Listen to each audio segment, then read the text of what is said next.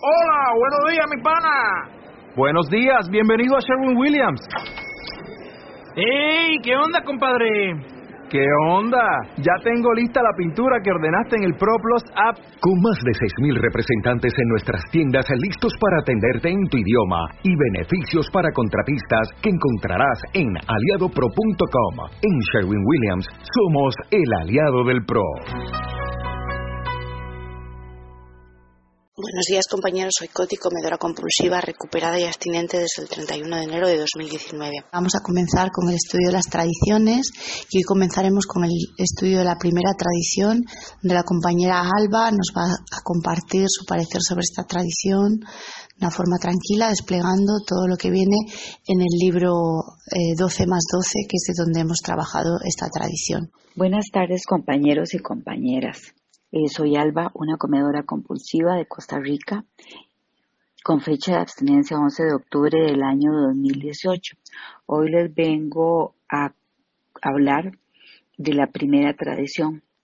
Quiero dar las gracias a mi compañera Coti por haberme este, invitado a hacer este comentario sobre esta tradición y permitirme eh, dar este servicio. Primera tradición.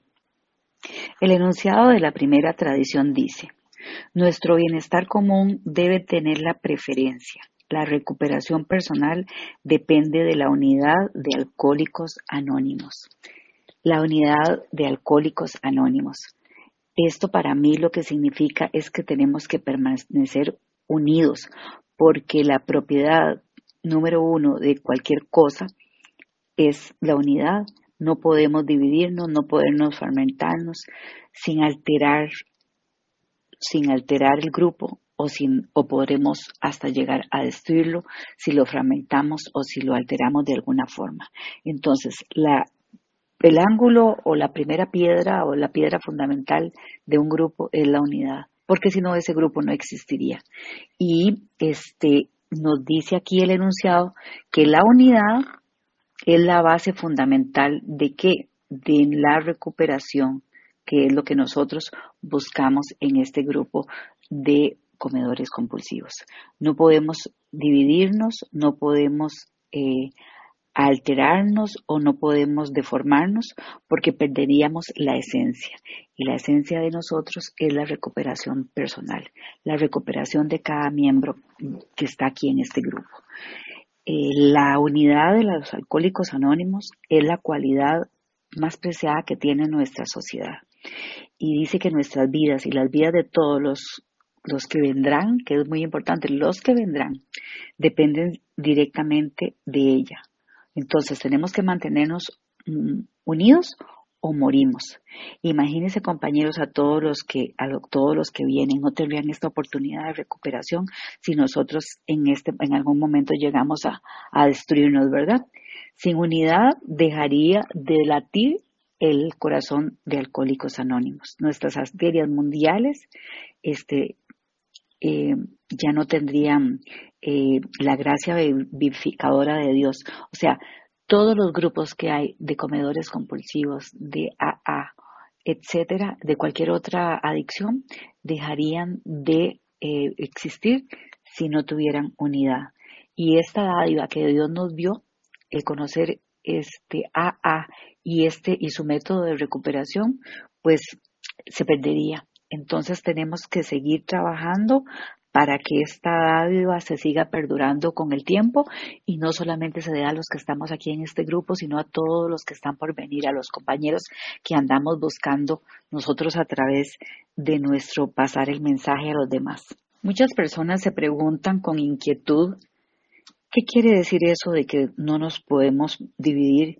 Y eso no significa acaso que la importancia de Alcohólicos Anónimos es solamente en el grupo y no en cuanto al individuo, no da ningún tipo de importancia al individuo, eh, solo se domina el grupo y el individuo es absorbido por ese grupo. En esto, la respuesta que da esta primera tradición es que no. No existe ninguna comunidad donde el individuo tenga tanta preponderancia como en esta comunidad de comedores compulsivos. Eh, lo que pasa es que no se puede eh, centrar el interés en cada uno de los miembros, sino no se puede centrar el interés en el individuo y pensar solamente en ese individuo, sino que tiene que ser en el grupo en, como, como en su totalidad. Ningún miembro de AA puede obligar a otro a hacer nada. Nadie puede ser castigado o expulsado. Nuestros 12 pasos de recuperación son sugerencias y las 12 tradiciones garantizan la unidad de Alcohólicos Anónimos. Eh, no es una prohibición.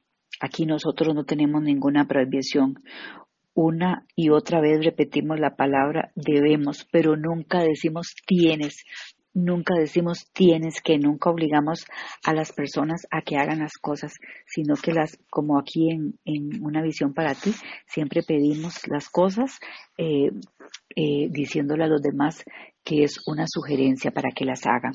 También fueron cuestionados los, los alcohólicos anónimos desde sus inicios eh, en que ese, la libertad del individuo no sería más bien una equivalencia a una total anarquía o que ese, esa libertad del individuo no sería, eh, más bien vendría a caer en el libertinaje y mm, después de que el individuo entra a, o después de que el individuo conoce el grupo, se da cuenta de que no, de que eso no es así, de que cuando estamos aquí en nosotros, en una visión para ti, esa determinación y esa dedicación que tenemos al, hacia el grupo no es otra cosa que, que una entrega, una entrega una vez que nos hacemos miembros a, a, mordarnos a principios.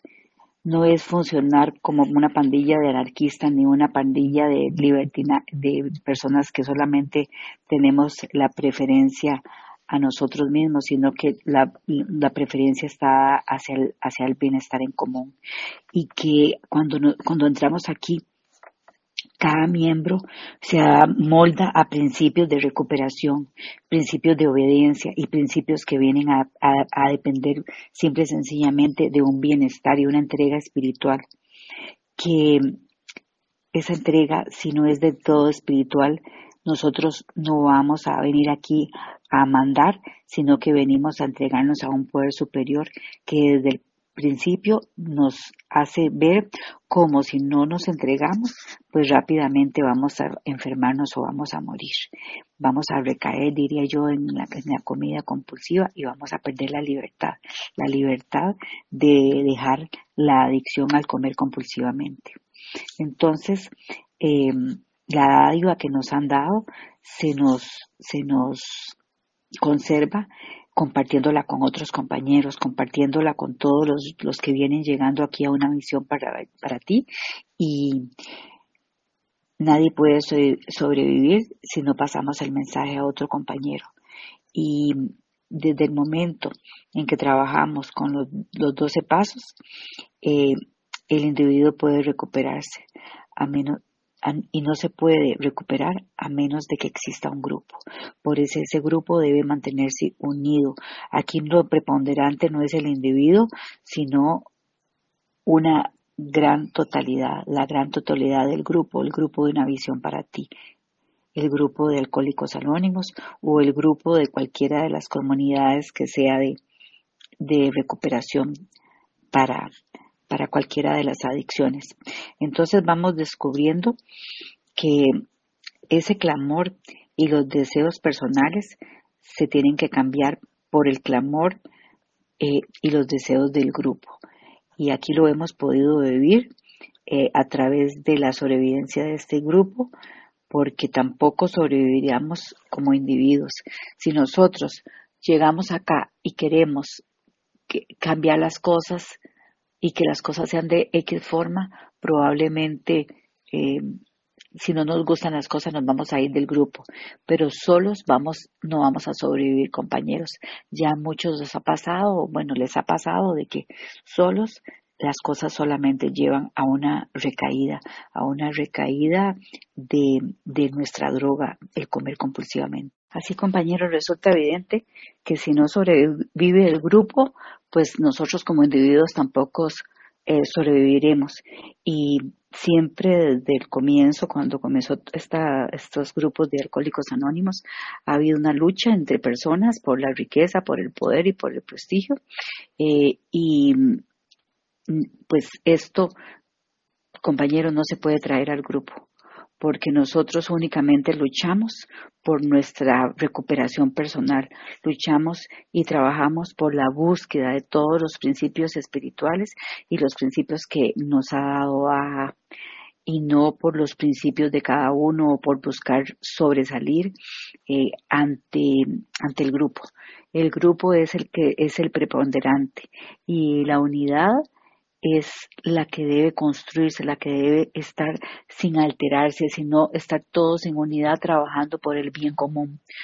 Eh, muchas veces se ha contado la historia de un drama que vivió Eddie, Eddie Rickenbacker, que fue una persona que salió de las playas de, de Hawái en un avión con ocho personas, ocho personas en total y cayeron al agua ese avión y el avión se hundió en el agua y ellos tuvieron que dedicarse a cómo sobrevivir en, ante ese naufragio. Nosotros también hemos escuchado muchas historias de naufragios, de cómo eh, se dan cuenta las personas de que estando ahí flotando a la deriva en un mar peligroso, lo más importante es eh, que se den cuenta de que el bienestar común es el único que, que los sacará a flote, el único que los lleva a que todo, los llevará a que todos sobrevivan. Y en este caso el, el, drama de Eddie pues fue igual, solamente con una actitud eh, de no ser egoístas, con una actitud de un bienestar común como preponderante, eh, fue el que los llevó a poderse salvar. Solo el pensar en los demás y en qué deberían de hacer para encontrar la verdadera constancia en, una fe, en una fe preponderante para todos, en un, en, una, en un bienestar común, fue que los llevó a salvarse de este, de este accidente, de este de esta caída al agua que tuvieron en esa embarcación. Y nosotros, compañeros, únicamente estando aquí en grupo, mediante, eh, mediante todo lo que nos, nos da en este grupo de AA, podemos llegar a seguir adelante luchando por las, por la vida que tenemos nueva, por esta vida nueva, en, en, una visión para ti, por una vida libre de comida compulsiva, por una, una vida libre de, de cosas que si no mantenemos en unidad, pues vamos a, sucumbir. Tenemos que recordar que el bienestar común es el que tiene la, la, preferencia, como lo dice el enunciado de la, de la tradición. Los deseos personales aquí no tienen cabida, los deseos personales no pueden estar sobre la decisión del grupo, por eso nuestro bienestar es lo primero y de esto depende mi vida. Y no solamente depende de mi vida como, como individuo, como, como persona, sino que la unidad este, del grupo tiene preponderancia para los compañeros que están, para todos los mil y resto de miembros que somos en este momento una visión para ti, tiene la preponderancia sino también para todos los compañeros que esperamos que vendrán y que esperamos aquí en el grupo de una visión para, para ti. Con esto paso, compañeros, y que tengan serenas 24 eh, horas y que sean libres, que sean libres de la droga que es la comida con esto pasa. Continuamos con el estudio de las tradiciones del libro 12 más 12 de Alcohólicos Anónimos y hoy vamos a trabajar la segunda tradición, va a ser la compañera Cristina la que nos comparta su trabajo sobre esta tradición. Hola, Cristina, comedora compulsiva, recuperada, abstinencia completa, 18 de abril 2020. Agradezco a Coti la oportunidad de dejarme participar eh, con este servicio de hablar sobre la segunda tradición de Alcohólicos Anónimos, que dice, para el propósito de nuestro grupo, solo existe una autoridad fundamental, un Dios amoroso tal como se expresa en la conciencia de nuestro grupo. Nuestros líderes no son más que servidores de confianza, no gobiernan. ¿De dónde obtiene Alcohólicos Anónimos orientación? ¿Quién lo dirige? Bueno, pues aquí nos dicen, ¿verdad? Que quien orienta y dirige a grupo, ya que no se tiene un presidente con autoridad para gobernar, ni un tesorero que exija pago de cuotas, pues nadie puede dar órdenes, ni obligar a obedecer. Eh, la única autoridad, pues es un poder superior a nosotros mismos. Nosotros mencionamos aquí en el grupo un poder superior, pero aquí directamente en la segunda tradición, especifica y está la palabra con cuatro letras, Dios, ¿verdad? Tal como se expresa en la conciencia del grupo. Nuestros amigos, familiares y personas cercanas, pues nos observan eh, con extrañeza, ¿verdad? Como diciendo, bueno, pues ¿qué hacen ahí? Eh, ¿Quién es el líder? ¿Quién es el que, eh, pues, dirige esta organización, eh, da eh, las comisiones y demás. Y los mismos que llegamos, ¿verdad?, a esta agrupación, pues nos quedamos con esa cuestión de que se ve una organización tan perfecta, pero pues todos todos estamos dando un servicio con nuestra propia recuperación, ¿verdad? Eh, y queda clarísimo quién es esa autoridad superior, fundamental, básica, centrada en el funcionamiento de, pues, de todos los grupos, ¿verdad? Y pues la segunda tradición es muy clara y precisa en esta parte. Por ejemplo, algún integrante, ¿verdad? del grupo eh, se muda a otro lugar y decide pues transmitir lo que a él se le transmitió desinteresadamente en un momento dado, ¿verdad? Para pues ayudar a otras personas, pero también aquí lo importante es mantenerse sobrio, pues luego entonces, ¿verdad? Necesita otros alcohólicos, tanto como ellos lo necesitan a él. Luego entonces pues viene siendo el fundador de un nuevo grupo, ¿verdad? Y pues pronto la autoridad que ha asumido para dirigir al grupo, pues la empieza a compartir con los primeros alcohólicos a quienes ayudó. Eh, pero pues dicen que cuando entra la mano del ser humano, ¿verdad? La cuestión se descompone. Dice aquí que pueden comenzar problemas si la conciencia del grupo toma las riendas.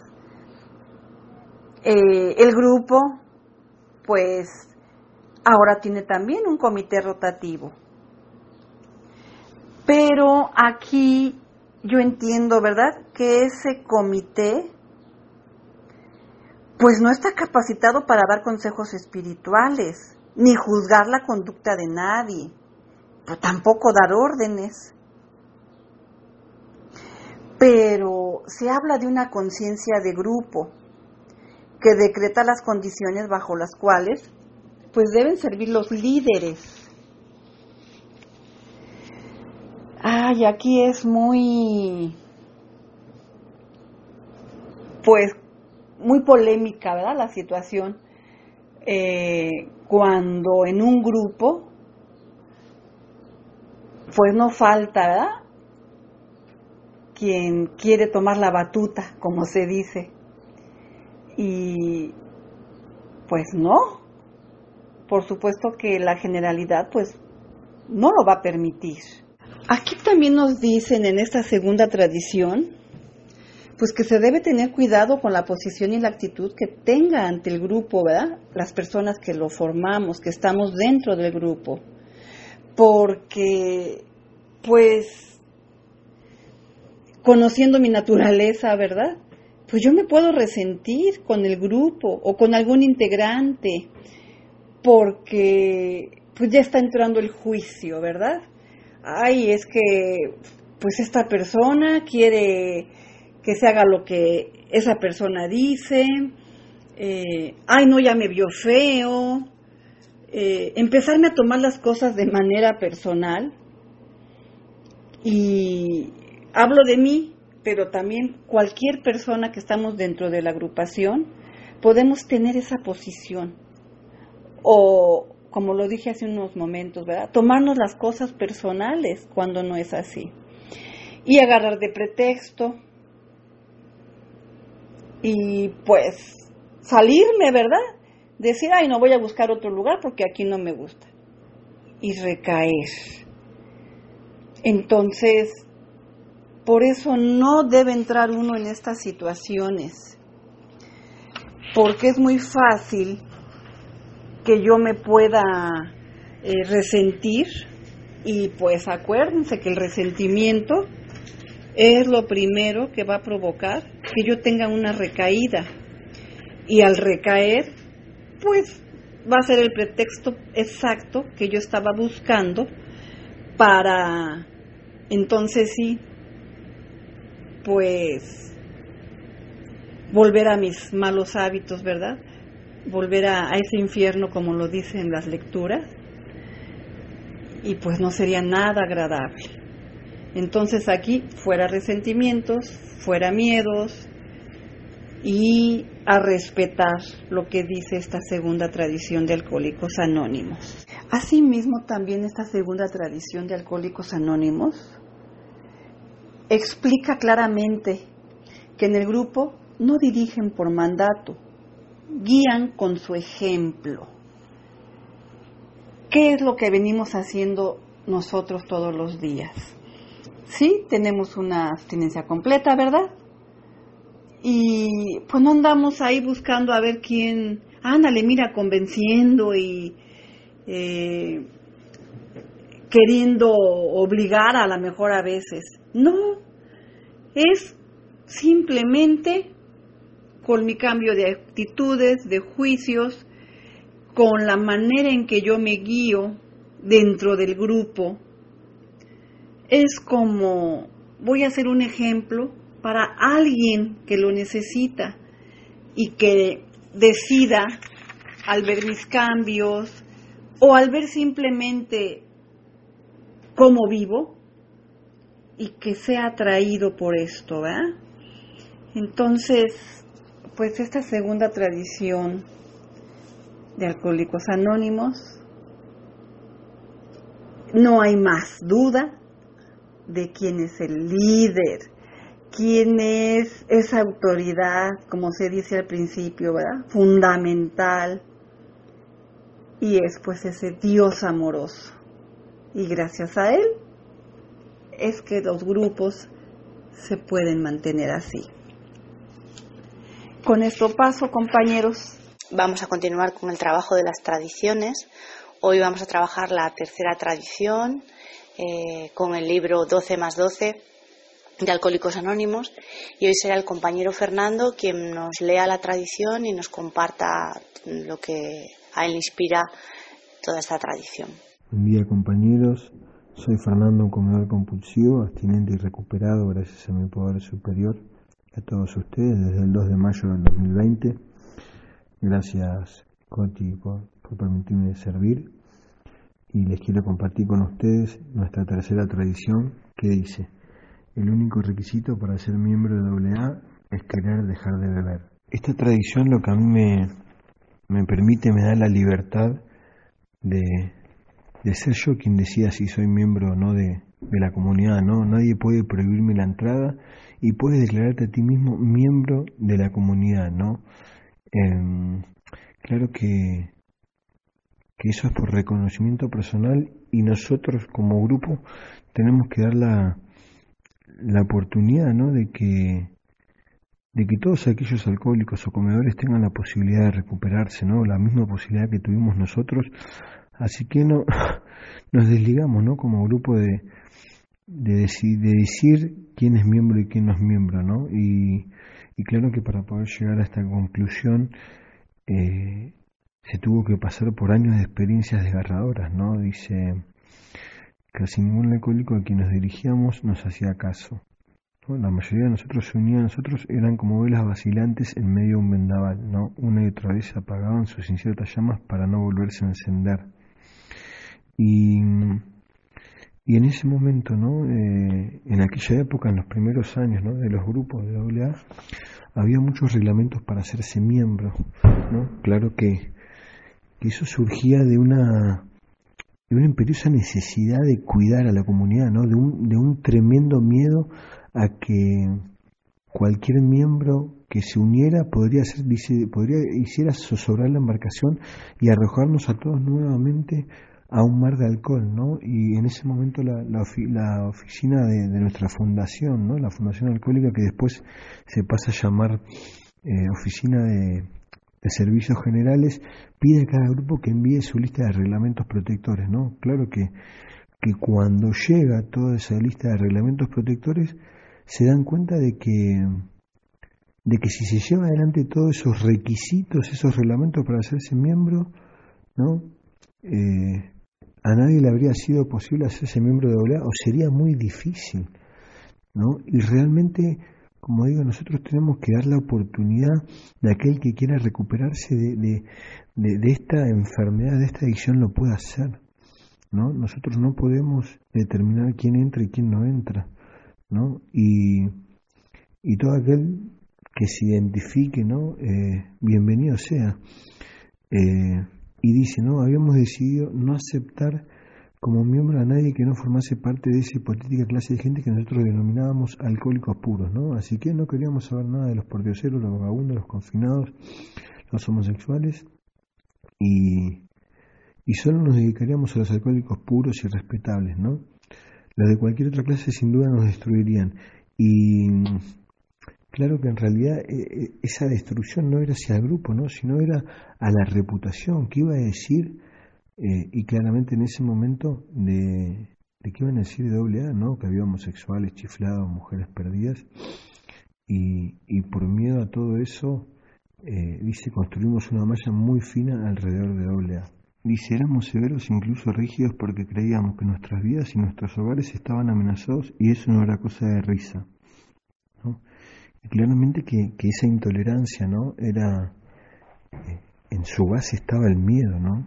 El miedo a, perder mi sobriedad, el miedo a que se rompa el grupo, el miedo a que desaparezca ¿no? la comunidad.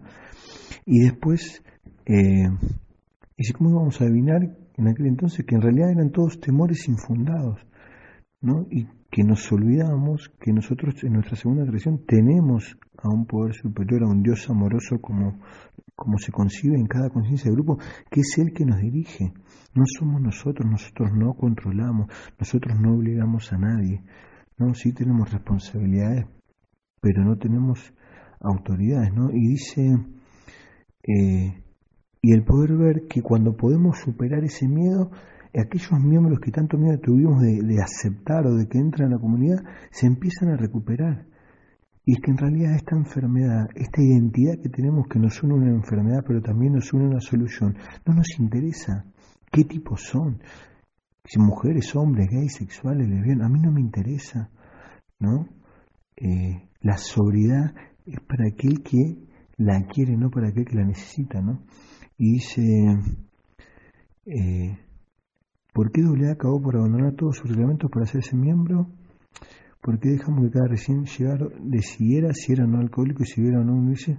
¿Por qué nosotros vimos a decir contrariamente a lo indicado por las experiencias de las sociedades y los gobiernos que no castigaríamos a nadie ni privaríamos a nadie de la posibilidad de hacerse miembro de AA y que nunca deberíamos obligar a nadie a pagar nada, a creer en nada ni a ajustarse a ninguna regla. Eh, realmente lo que nosotros queremos es que es alcanzar la sobriedad y poder pasar ese mensaje de recuperación. ¿no? no obligamos a nadie, ni a pagar, ni a contribuir, ni a creer, ni a ajustarse a ninguna regla.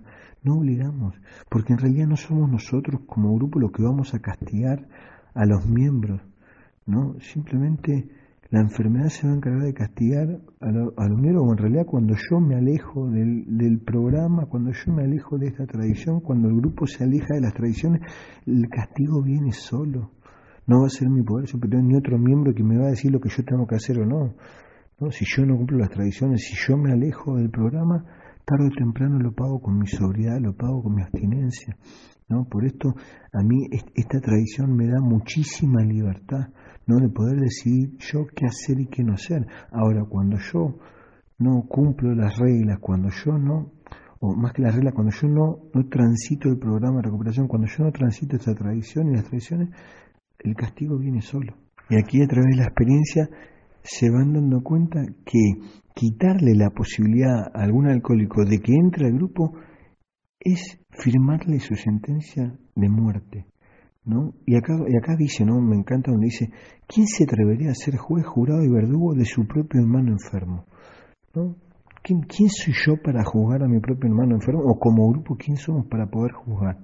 ¿no? Para eso hay un poder superior, ¿no? En ese caso que no soy yo. Y así fue pasando que se fueron yendo, se fueron abandonando todos los reglamentos para hacerse miembro, sí, pero a través de las duras experiencias de querida, de las duras experiencias dramáticas, y acá empezamos a ver eh, dos ejemplos, ¿no? El primer ejemplo donde, donde yo calculo que, que, el miembro que entra acá tiene doble adicción, ¿no? Porque dice, en un momento dice ya que soy víctima de otro tipo de adicción aún más estigmatizada que el alcoholismo, puede que no me quieran entre ustedes. Y acá volvemos a, al principio de la tradición donde dice que uno es miembro si así lo decide, ¿no? Y que no podemos prohibirle la entrada a nadie. Aparte, como dice acá, si nosotros le prohibimos la entrada, ¿no? Eh, eh, claramente su vida está en peligro. Y como dice acá, si le cerramos la puerta a este hombre, no tardará en morir. Si le dejamos entrar, solo Dios sabe los problemas que nos puede traer. Y otra vez vuelve a estar el miedo y el control. Y dice, lo que realmente tememos es el daño que esto pueda causar a nuestra reputación. No más a lo que la gente diga que en lo que en realidad ese alcohólico extraño nos puede ocasionar. ¿no? Y bueno, acá cuenta que lo, que lo dejan ingresar y que este compañero hizo un trabajo de paso 12, un incansable trabajo de paso 12. No solamente que si no lo hubiéramos dejado entrar, corría en riesgo su vida, sino que le hubiéramos impedido la posibilidad de ayudar a otros alcohólicos. ¿no? Y acá me dice, dice poco tiempo después que se presentaba este compañero con doble estigma, yo calculo que era alcohólico y drogadicto, ¿no? Pero, pero realmente qué doble daño hubiéramos podido hacer, no solamente el hecho de, de, de no permitirle recuperarse, no permitirle que alcance su sobriedad, sino que tampoco permitirle que pueda pasar el mensaje. Y por último, acá tenemos el segundo caso de, de un vendedor, ¿no? A quien le ponemos el nombre de Eduardo, que se une al, al grupo de AA, que era un promotor agresivo y tenía todo el descaro típico de un vendedor. Y, y la idea de, de Eduardo era poder vender que, que AA no, no necesitaba tantas tanto asunto sobre Dios, ¿no? Él quería vender su ateísmo y claramente que cuando él, hablaba trataba de imponer sus ideas a todos, ¿no? De que no era necesario la creencia en un Dios. Eh, y dice, se creía que tal blasfemia merecería un fuerte castigo y claro, porque se pensaba que, que, que, en cualquier momento iba a recaer, ¿no? Pero sin embargo él se seguía manteniendo sobrio y cada vez que él hablaba, a medida que iba pasando el tiempo y su sobriedad iba creciendo, iba hablando más fuertemente en contra de Dios, ¿no? Y, y entonces en un momento los ancianos estadistas lo llaman aparte y le dicen con firmeza, bueno, acá no puedes hablar así, ¿no? O lo dejas o te largas, y es ahí él cuando saca, que se estaba preparando el libro grande, y saca el prólogo del libro y le dice, el único requisito para ser miembro de verdad es querer dejar de beber, ¿no? Y es que acá no, realmente no nos no nos interesa cuál es la creencia de cada miembro, ¿no? Eh, mientras él se considere miembro y tenga el deseo de dejar de beber, no necesitamos nada más, ¿no? Y claramente que después, ¿no? Cuando él encuentra un trabajo y, y, y, se ve obligado a irse de la ciudad y se aleja de los grupos y se aleja, se aleja del grupo, se aleja de los compañeros, empieza a sentir ganas de, de volver a tomar, ¿no? Ahora, claramente el grupo que siempre hacía un trabajo de 12 pasos e iba a cualquier, a, de paso 12 iba a cualquier lugar, ¿no? Eh, le suelta la mano, le suelta la mano por resentimiento, por el motivo que sea, y es ahí cuando él eh, se encuentra solo y dice me han abandonado, ¿no? Y creyendo que es el final, dando vueltas en su cama, gira su mano, tropieza con la mesita de noche y es donde toma una Biblia y a partir de él, de ahí, eh, que si bien no da más detalles, él vuelve después a una casa de un alcohólico y puede mantenerse sobrio, ¿no?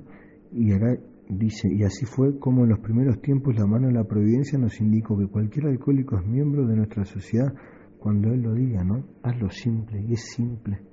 Nosotros no tenemos injerencia sobre eso y realmente me encanta esta tradición porque porque me hace sentir libre y me hace saber que yo me identifico con un otro por mi enfermedad y también me identifico con, con la recuperación.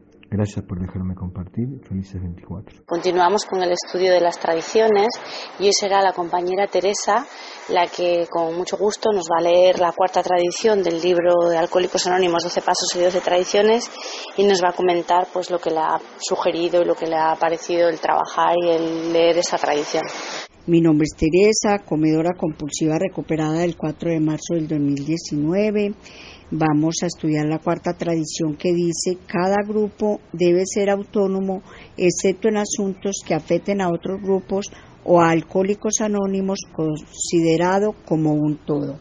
Esta cuarta tradición tiene un principio espiritual y es la autonomía.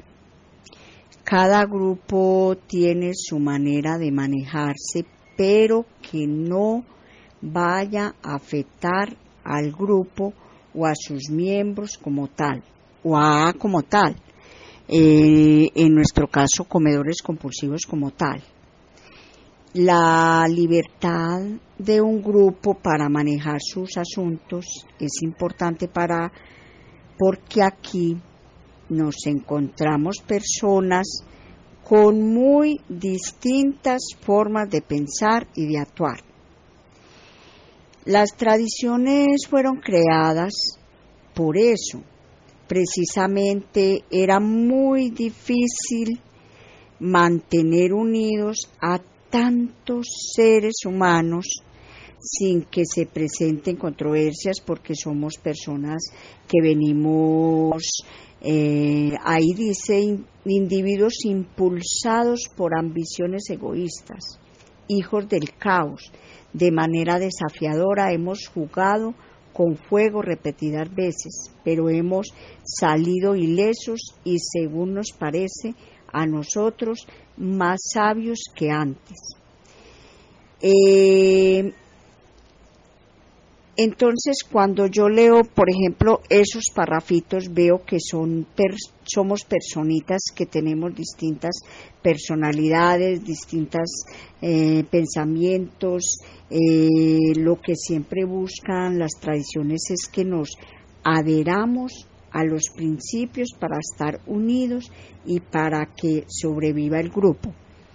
Porque si yo no tengo un grupo donde llegar, si yo no tengo a dónde estar. Si yo no tengo, pues para mí el grupo es lo más importante.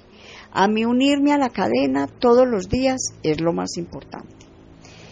En esta tradición dice, cuando quiera que dos o tres alcohólicos se reúnan en interés de la abstinencia, podrá llamarse un grupo que yo en mi caso lo llamo OA, sin tener afiliación a política, a religiones, eh, a otras comunidades que no estén beneficiando la armonía del grupo. Y el único objetivo del grupo es la sobriedad de cada uno de sus miembros. Yo en abstinencia completa eh, agradezco a estas tradiciones que a través de los años aunque hayan equivocaciones, siguen funcionando para mí y para futuros comedores compulsivos que lleguen por primera vez a una visión para ti. El orden que yo encuentro en un grupo, como por ejemplo una visión para ti, es admirable. Yo agradezco mucho a tantas personas que hacen que esto esté a través de Telegram por todo el mundo porque yo aquí he conocido con personitas del mundo entero a través de sus audios, a través de de Zoom, eh, cuando las veo, cuando los veo los domingos, eso me parece maravilloso. Y que sea autónomo, que tenga sus propios principios, cada uno de nosotros nos recuperamos con los mismos pasos, pero cada uno tiene sus propias situaciones, sus propios problemas, sus propias actividades, su propio mundo. Cada uno entiende cómo aplicarlos a la vida diaria. Eso es pues una de las cosas que yo he aprendido aquí en una visión para ti. Yo desde que me levanto me pongo en acción con mi adición y lo primero para mí es conectarme con todos ustedes en la cadena, escucharlos a diario, me llena de fortaleza para vivir un día abstinente completa. Y voy sumando cada día, cada semana, cada mes, y ya llevo 28 meses sin comer compulsivamente, con un peso saludable, gracias a estas tradiciones que nos mantienen unidos, que mantienen durante tantos años el grupo abierto para mí, porque eh, yo creo que ya va para siete añitos este grupo de Una Visión para ti, aunque yo llevo apenas por ahí tres años en el grupo. Eh, cada grupo es autónomo con sus propias responsabilidades. Yo soy responsable de mi recuperación y soy autónoma con mi plan de comida donde no hayan alimentos alcohólicos para mí, alcohólicos para mí. Eh, adquiero mi propia responsabilidad aplicando la autonomía. Yo tengo facultad y derecho de elegir de manera responsable mi forma de actuar en la sociedad o en el grupo. He aprendido tanto de ustedes que cada día me apego más y más al libro grande de A que me está liberando de mis esclavitudes cada día, cada momento, cada instante. Y esto yo lo encontré ya listo, porque cuando yo entré, ya habían por ahí 700 eh, personas en el grupo de Una Visión para Ti. Y mire, hoy está el doble. Hay hoy cantidades de recuperaciones que me animaron mucho a seguir a los ganadores. Hoy estoy aquí agradecida, abstinente completa, eh, saludable y con una vida útil y feliz. Me gustó esta historia que cuenta el libro de 12 y 12 donde cuenta cómo hicieron un edificio para ayudar a los alcohólicos de ese entonces. No sé si es real o no la historia que cuentan ahí, pero me enseñó mucho. Es primera vez que leo esta tradición con tanto detenimiento y veo cómo había confusión, falta de serenidad, en ese edificio, bueno, en lo que formaron en esa época y que dudaban si eran alcohólicos o no, o sea que las personas que iban allá dudaban si eran alcohólicas o no, si tenían defectos o no tenían. Eh, a mí lo que más me anima y lo que más me gusta de esto es que yo me hago responsable de mí, eh, de mis defectos, de mí misma, de si quiero o no eh, estar abstinente o tener una vida miserable sin abstinencia, porque yo siempre tuve una vida miserable sin abstinencia. Y ahí cuentan cómo el grupo que lo formó se vio envuelto en miedo y frustración. Eh, y eso como que se desvaneció y se formó un grupo que se llama mm, Villanueva, regla número 62. Y era que ellos habían colocado 62 reglas como para estar en el edificio. Yo veo ahí como con autonomía los grupos también se equivocaron en sus primeros años. Yo hoy veo tan completo este grupo de una visión para ti, con tantas opiniones y tantas personas que saben tanto tanto y que yo me apego a los ganadores. Yo hoy me apego a los ganadores y para mí los ganadores es abstinencia completa, eh, estudiar el libro, tener madrina, tener ahijadas. Hoy estudio el libro en muchas partes y eso para mí es maravilloso. Un abracito desde Medellín, Colombia. Y hoy, eh, junto con la compañera Gaby, tengo el placer de presentaros la quinta tradición. Eh, Gaby nos va a leer la tradición del libro 12 Pasos y 12 Tradiciones y luego va a compartir en unos cuantos audios explicando lo que a ella la, la inspira y cómo ella lo ha trabajado estando aquí en una visión para ti. Yo soy Gaby Comara compulsiva, abstinente recuperada. Mi fecha de abstinencia es el 30 de julio de 2015, vivo en San José de Costa Rica y hoy estoy aquí para compartir con ustedes la quinta tradición que dice, cada grupo tiene un solo objetivo primordial, llevar el mensaje al alcohólico que aún está sufriendo. Voy a leer textualmente lo que dice al principio de esta quinta tradición. Zapatero a tus zapatos. Más vale que hagas una cosa perfectamente bien que muchas mal hechas. Este es el tema central de esta tradición y el punto alrededor del cual toda nuestra sociedad se congrega en unidad. Y bueno, la palabra ahí está, está claramente dicha, la palabra unidad. Nadie puede decir que se recuperó de una forma independiente, sino trabajando juntos en en comunidad.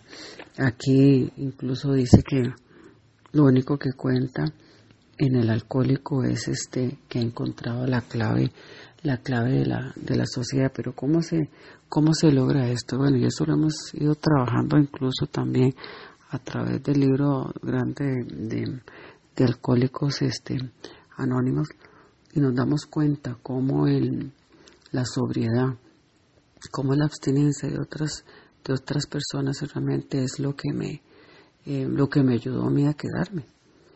Y así me llevaron el, el, mensaje una vez que yo llegué aquí al, que una llegué, a la, a la confraternidad inicialmente en, en, en, CCA, en CCA regular.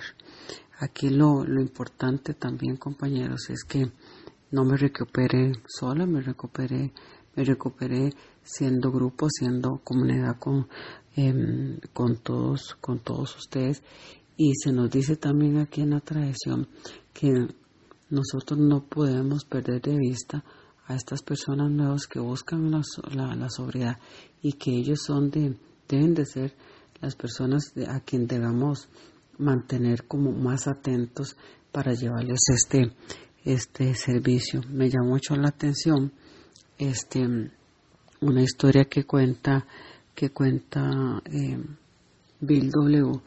cuando llega a visitar al doctor William Silco para llevarle el mensaje a otra, a otra, a otra persona, a otro compañero que pues por supuesto se convirtió en su ahijado y, y, después Dios pues eh, expresó su experiencia, fortaleza y esperanza y eso lo vamos a ver en el próximo audio. Ciertamente, como dice Bill W acá, el, el llevar el mensaje a otras a otras personas es básicamente el cumplimiento de este de esta quinta tradición entonces él lo que hacía lo que hacía él con el doctor Bob era a buscar al, al, en el hospital personas a quien llevarles el, el, mensaje y se encuentra con una persona un poco un poco difícil que el mismo este el mismo doctor le dice que que el llevarle el mensaje a esta persona a la larga le va a servir de algo a él. Y bueno, por supuesto, yo pienso que no solo a él, sino que ya todos lo hemos experimentado.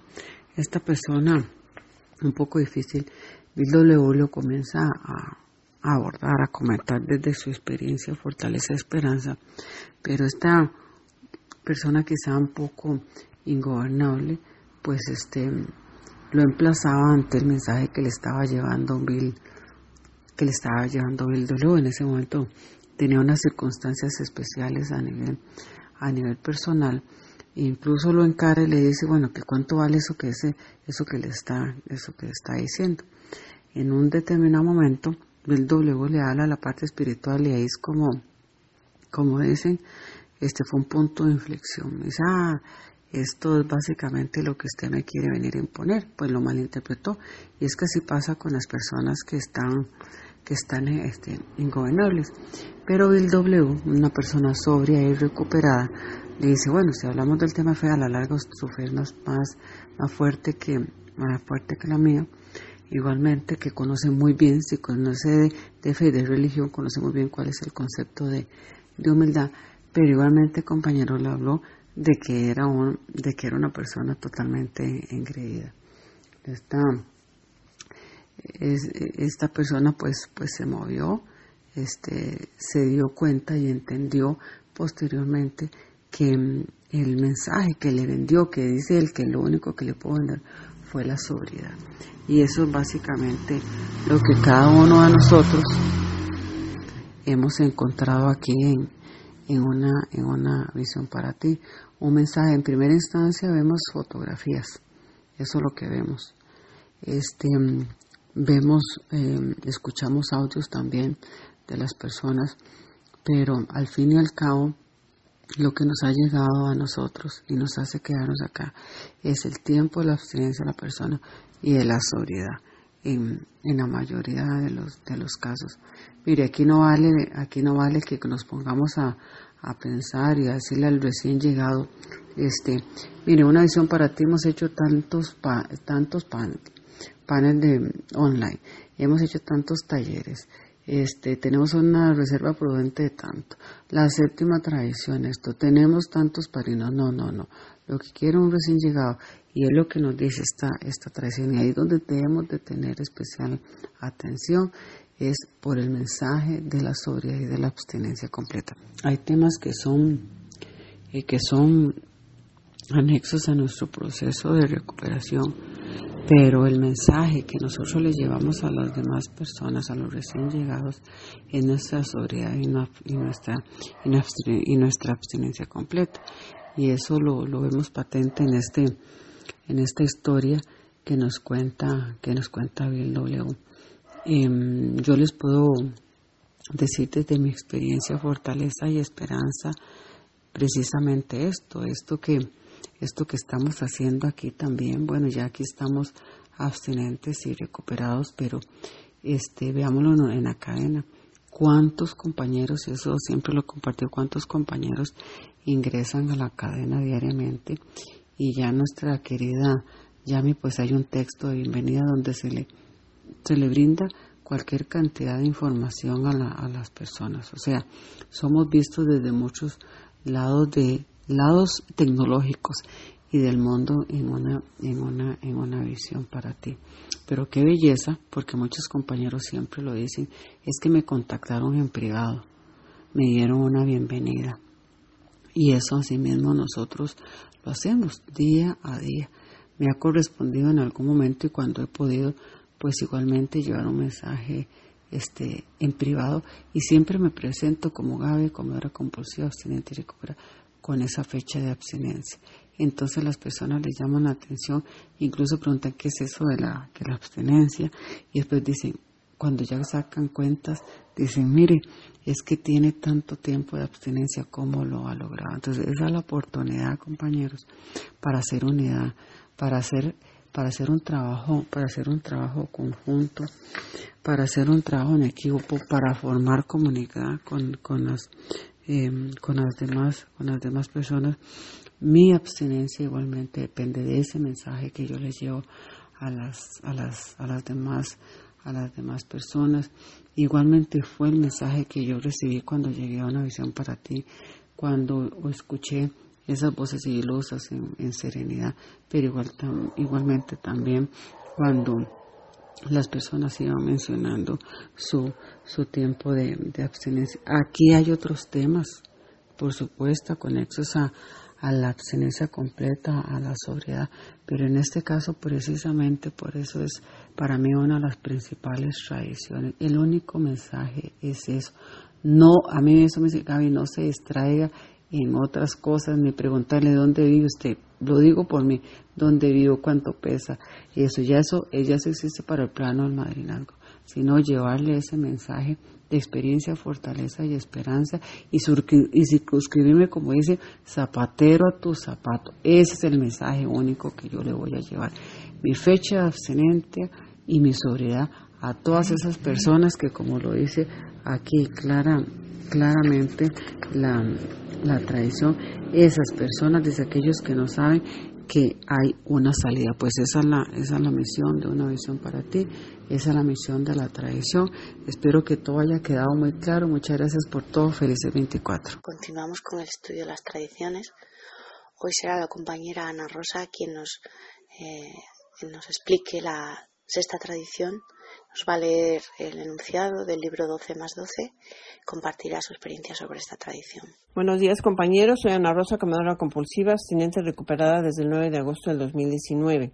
Pues antes que nada quiero darles las gracias por permitirme estudiar junto con ustedes esta sexta tradición, que dice así, un grupo de AA nunca debe respaldar, financiar o prestar el nombre de AA a ninguna entidad allegada o empresa ajena, para evitar que los problemas de dinero, propiedad y prestigio nos desvíen de nuestro objetivo primordial. Bueno, pues antes que nada, compañeros, yo quiero hacer una reflexión sobre la palabra tradición. Para mí, la tradición me trae a la mente cosas agradables, cosas que me causan alegría. Como por ejemplo, en mi familia acostumbramos celebrar la Navidad como una tradición, reunirnos en familia, tenemos ciertos platillos eh, tradicionales para esas fechas y esperamos esas fechas con mucha alegría. Y por lo general las tradiciones nos sirven para reunirnos, siempre para reunirnos en familia, con amigos o culturalmente en la iglesia o eh, en fin, pero en realidad eh, las tradiciones son eventos sociales por lo general. Entonces yo creo que sabiamente esta palabra tradición se le aplicó em, pues eh, a, las, a los lineamientos que nosotros necesitamos para mantener nuestra abstinencia, nuestra sobriedad, ya que eh, el, eh, parte de la recuperación es los 12 pasos, pero el trabajo de los 12 pasos son únicamente para la recuperación individual. Asimismo, nosotros también hemos visto y comprobado que la recuperación individual no sería posible si no fuera en un grupo, si no fuera en compañía de dos o más personas. Eh, un grupo está considerado dos o más personas. Puede ser desde dos personas hasta cien o mil o un millón pero siempre es la unión de dos o más. Entonces, em, la palabra tradición nos trae em, a la mente cosas alegres, cosas eh, que nos dan esperanza, que nos dan ánimo, y lo mismo sucede con estas tradiciones. No son leyes, no son reglas, simplemente son lineamientos indispensables para la prevalencia de los grupos porque las tradiciones son exactamente para la supervivencia de los grupos, así como los 12 pasos son para la supervivencia del individuo, las 12 tradiciones son eh, para la supervivencia de los grupos. Y entonces esta sexta tradición nos dice que nosotros no vamos a respaldar, ni financiar, ni prestar el nombre a ninguna entidad allegada. ¿Por qué razón? Dice, porque lo queremos evitar los problemas de dinero, propiedad y prestigio que nos desvíen de nuestro objetivo primordial. Y bueno, eh, aquí en el texto está mencionando algunos ejemplos de dificultades que tuvieron en un principio pues con los grupos. Entonces, em, tuvieron ellos cuando empezaron a ver que tenían tanto éxito con, con el alcoholismo, pues como, como seres humanos, ¿verdad? Eh, ellos empezaron también a pensar que este podía ser un programa del cual podían hacer también un gran negocio, eh, ayudar a mucha más gente, trataron de empezar a, ayudar a más gente, a, tratar de educar, eh, de, pues en fin, de exploraron algunas formas de pasar este mensaje a otras personas que no tenían problemas de alcoholismo o simplemente de difundir públicamente pues lo recién encontrado, ¿no? Sin embargo, ellos se dieron cuenta de que conforme avanzaban en esas exploraciones, cada vez empezaban a surgir conflictos y entonces la prevalencia del programa se ponía en riesgo.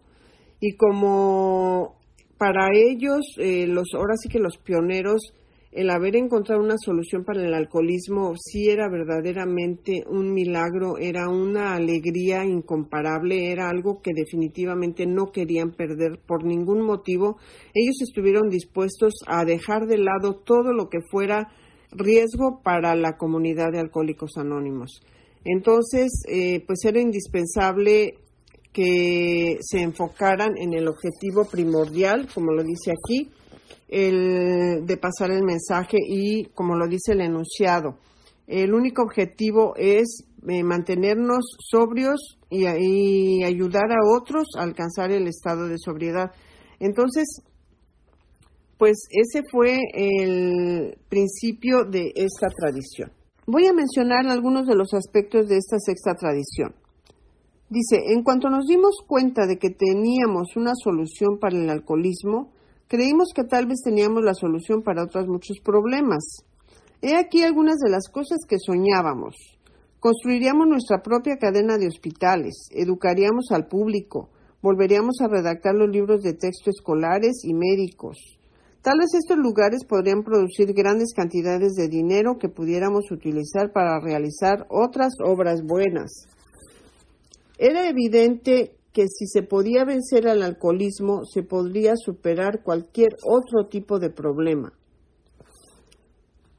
Bueno, pues hasta aquí compañeros, eh, me hace pensar esto que la alegría que sentían ellos, pues querían extenderla. Y ahí es en donde a mí, en mi propia experiencia, cuando yo encontré este programa me pasaba lo mismo que a ellos. Yo quería compartirlo con todo el mundo, yo pensaba que, que mi esposo tenía que estar aquí, que mis hijos tenían que estar aquí, porque yo sentía que había encontrado un gran tesoro que yo quería compartir. Y yo entiendo cómo se sentían ellos y ellos querían hacer lo mismo. Sin embargo, eh, pues no les correspondía a ellos como porque por ejemplo aquí, como dice, era evidente que si se podía vencer el alcoholismo se podría superar cualquier otro tipo de problema. Y fíjense cómo efectivamente así ha sido a lo largo de todos estos años, de, de estos más de 80 años o 70 de que se redactaron las tradiciones, nosotros podemos ser testigos de que efectivamente este programa ha servido para superar muchos otros problemas de adicciones. Sin embargo, la forma como ellos querían hacerlo no era la forma adecuada porque este era trabajo del poder superior y no de ellos. Porque en realidad eh, ellos cuando empezaron a querer hacer todos esos proyectos empezaron a, a tener problemas. Empezaron a entrar en controversias, empezaron a tener intereses de que si cobraban, que si no cobraban, entonces, el, el, peligro era que se estaban desviando del objetivo primordial, que era mantenerse sobrios y ayudar a otros a alcanzar el estado de sobriedad. Entonces, como en realidad ellos se sentían tan felices y agradecidos de haber podido dejar de beber o prácticamente de haber salido del infierno al cual no querían regresar, ellos sabían que si los grupos se, se desbarataban, Alcohólicos Anónimos moriría. De hecho, así es. Si los grupos se desbaratan, este programa desaparece, porque el corazón del programa es, mantenernos en grupo. Y eso ha sido a lo largo de todos estos años, entonces las tradiciones fueron indispensables. Otras ideas de la sexta tradición dice, nos dimos cuenta de que muy pronto nos veríamos enmarañados en la política. Aún dentro de AA nos resultó imperativo eliminar el nombre de AA de los clubes y de las casas de Paso 12. A raíz de estos episodios nació en nosotros la profunda convicción de que bajo ningún concepto podíamos respaldar ninguna empresa allegada, por muy buena que fuese. Nosotros los alcohólicos anónimos no podíamos serlo todo para todos ni debíamos tratar de serlo. Y bueno, compañeros, pues efectivamente a lo largo de la historia de Alcohólicos Anónimos se ha visto cómo han funcionado estas tradiciones. Porque en realidad para nosotros lo más importante es la permanencia de los grupos. Y para que los grupos permanezcan, nosotros tenemos que trabajar muchas cosas. Tenemos que trabajar la, la honradez, la humildad, la obediencia, porque no es una opción para nosotros eh, que los grupos desaparezcan, porque si los grupos se diluyen o desaparecen, pues nosotros estamos en peligro, nuestra abstinencia está en peligro y nuestra vida está en peligro. Entonces, eh, las tradiciones van en función exclusivamente de la permanencia de los grupos. Y todo lo demás, o sea, la permanencia del grupo tiene que eh, defenderse a capa y espada. Así como defendíamos la comida compulsiva, se debe de defender la unión del grupo. Dice alguna de las tradiciones que el bienestar común tiene la preferencia. O sea, aquí ya las opiniones individuales no cuentan. Tienen que ser las opiniones colectivas. Es por eso que todas las, las tradiciones se conectan y todas las tradiciones, la falta de una tradición afecta a las otras, porque esta sexta tradición de romperse estaría fallando con el, con con el anonimato, estaría fallando con la tradición de que solamente hay una autoridad, un, un, poder superior que se manifiesta a través de la conciencia del grupo. Entonces, eh, aquí eh, cualquier problema que surja en un grupo se puede resolver recurriendo a las tradiciones. Y se salva la unión del grupo.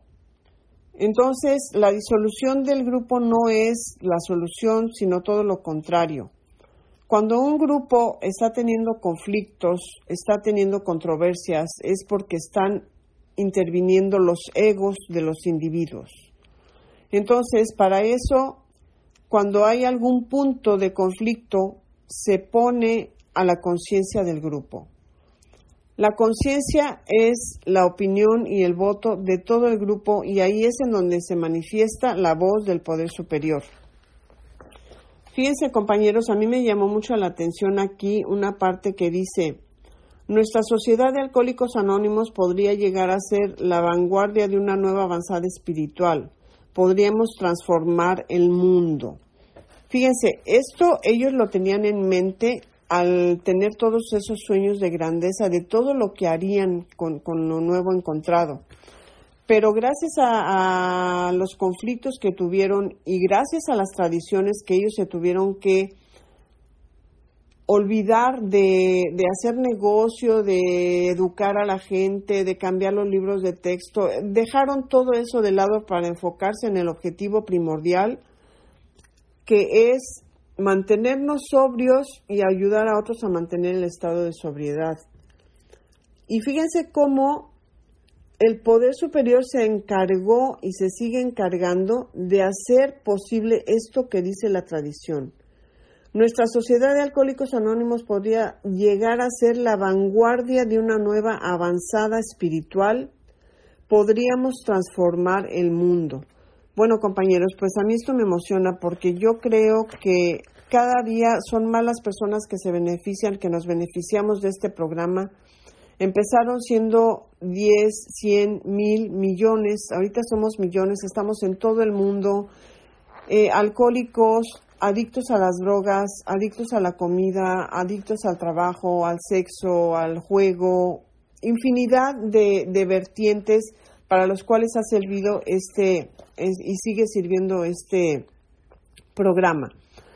Pero quien lo hizo no fue por mano de los alcohólicos, fue a través de nuestro poder superior y los alcohólicos simplemente tuvieron que ponerse en posición de obreros. Y ese es el trabajo que nos toca a nosotros, simplemente obedecer y someternos a las tradiciones. los pasos y las tradiciones son nuestra ley. los pasos para nuestro trabajo individual y las tradiciones para la manutención de nuestros grupos. Entonces, por eso es que yo considero, desde mi punto de vista, que la unión del grupo tiene la preferencia, que las opiniones individuales pasan a segundo término y que a través de la conciencia del grupo se manifiesta el poder superior y se tienen que tomar las decisiones para hacer los cambios necesarios. Los líderes nada más son instrumentos del programa y del poder superior, pero en realidad cualquier decisión para un grupo es importante tomarla en base a las tradiciones y no en base a las opiniones personales. Bueno, compañeros, pues esto es lo que tengo para compartir con ustedes de esta sexta tradición. Me siento muy agradecida que existan los grupos. Me siento feliz de estar recuperada con mucha esperanza y viviendo las promesas de que lo mejor está por venir y de que no hay obstáculo que no se pueda vencer si yo sigo este, estos sencillos pasos y sencillos principios. Muchas gracias compañeros, que tengan bonito día y un abrazo para todos. Hoy continuamos con el estudio de las tradiciones, con la séptima tradición será la compañera Kena, quien nos comparta sobre esta tradición. Muchísimas gracias, Kena. Séptima tradición. Cada grupo de alcohólicos anónimos debe mantenerse completamente a sí mismo negándose a recibir contribuciones de afuera. Eh, muchísimas gracias, Coti, por tu servicio y por invitarme a compartir esta séptima tradición. Muchas gracias. Bueno, es, es un gusto para mí poder eh, compartir esta tradición con ustedes. Yo soy Kena, comedora compulsiva, recuperada en abstinencia completa desde el 10 de julio de 2019 gracias a mi poder superior.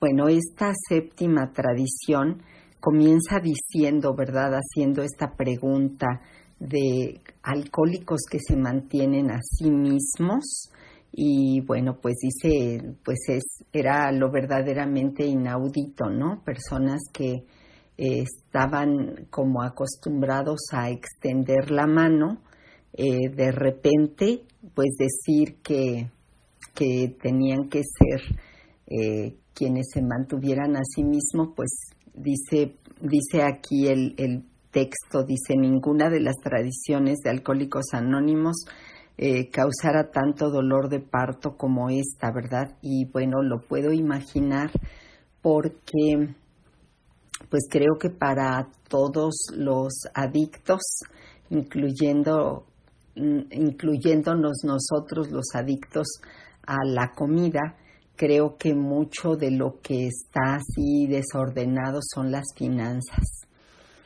Y, pues entonces dice, bueno, pues como haber empezado una organización con personas que estaban sin fondos, que pues que tenían primero que comenzar por esforzarse a mantenerse sobrios, este, pues como tener la presión de tener que mantener a un grupo, bueno, pues parecía que era difícil, ¿no?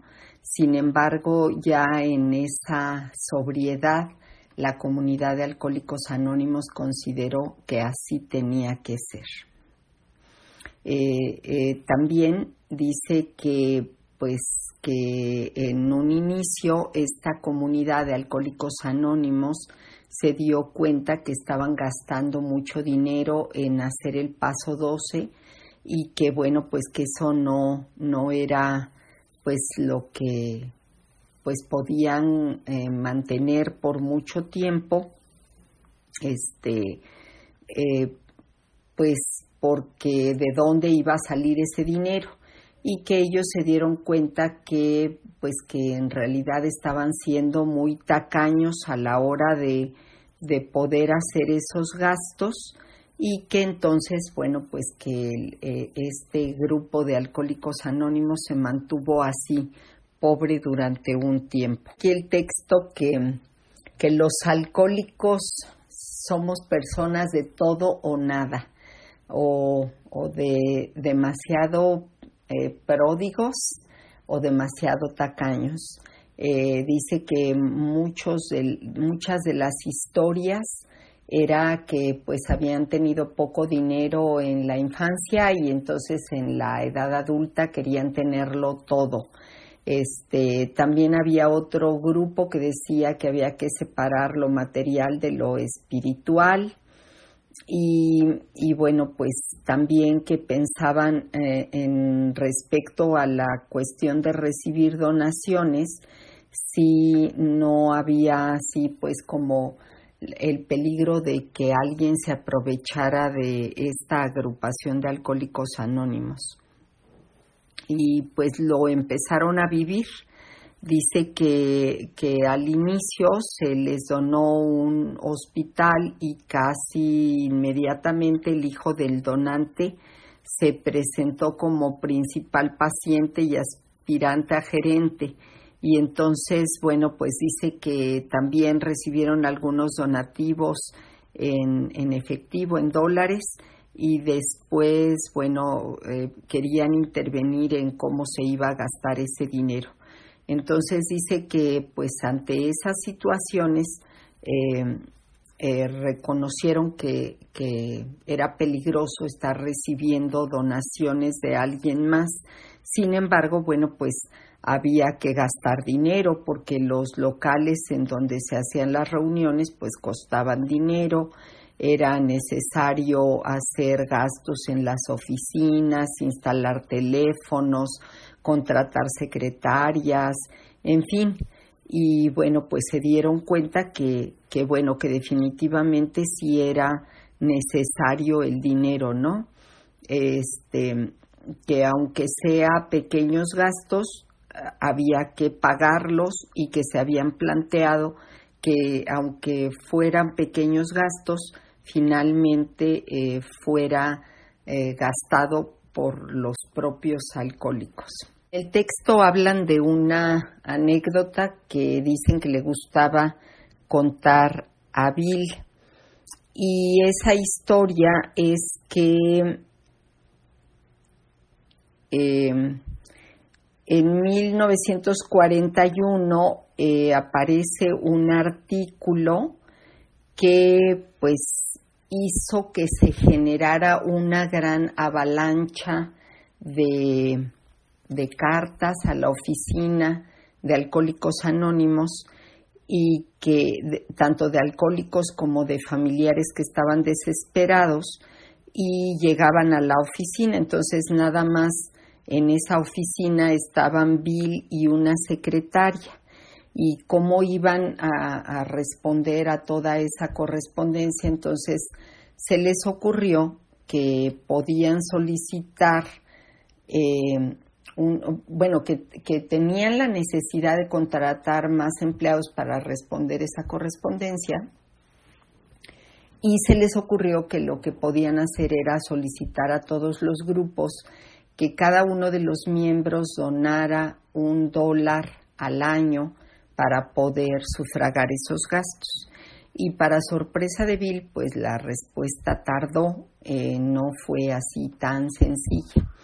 Y entonces, bueno, pues Bill estaba como muy eh, resentido porque pues porque no respondían como él hubiera pensado que podían responder.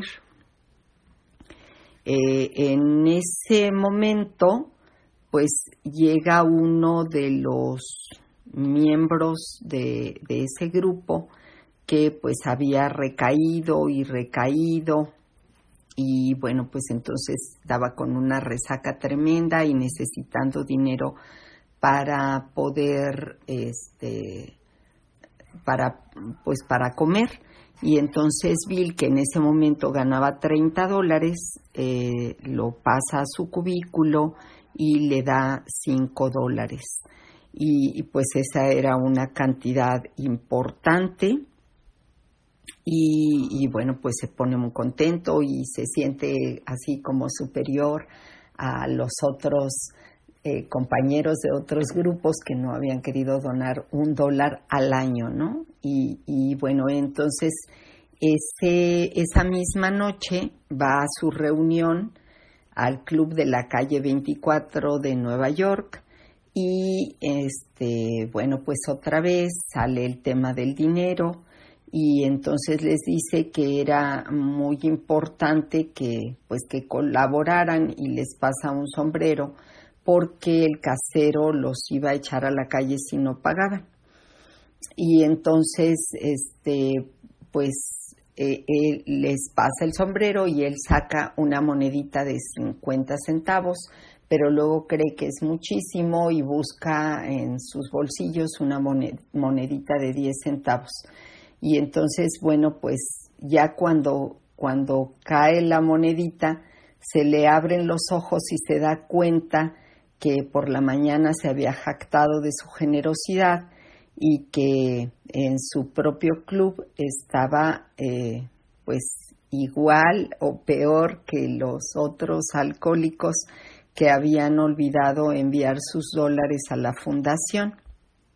Se dio cuenta de que su donativo de los cinco dólares tenía más que ver con su ego, más que, que pues que buscar lo mejor y este y dice que entonces descubre que allí en el sombrero eh, la espiritualidad y el dinero sí podían mezclarse. Y bueno pues así con esto, esta séptima tradición plantea que Alcohólicos Anónimos debe mantenerse como una organización pobre que se niega a recibir donativos externos y eh, de esa manera ya no se desvía de su propósito fundamental que es llevar el mensaje de recuperación a todos aquellos que todavía sufren.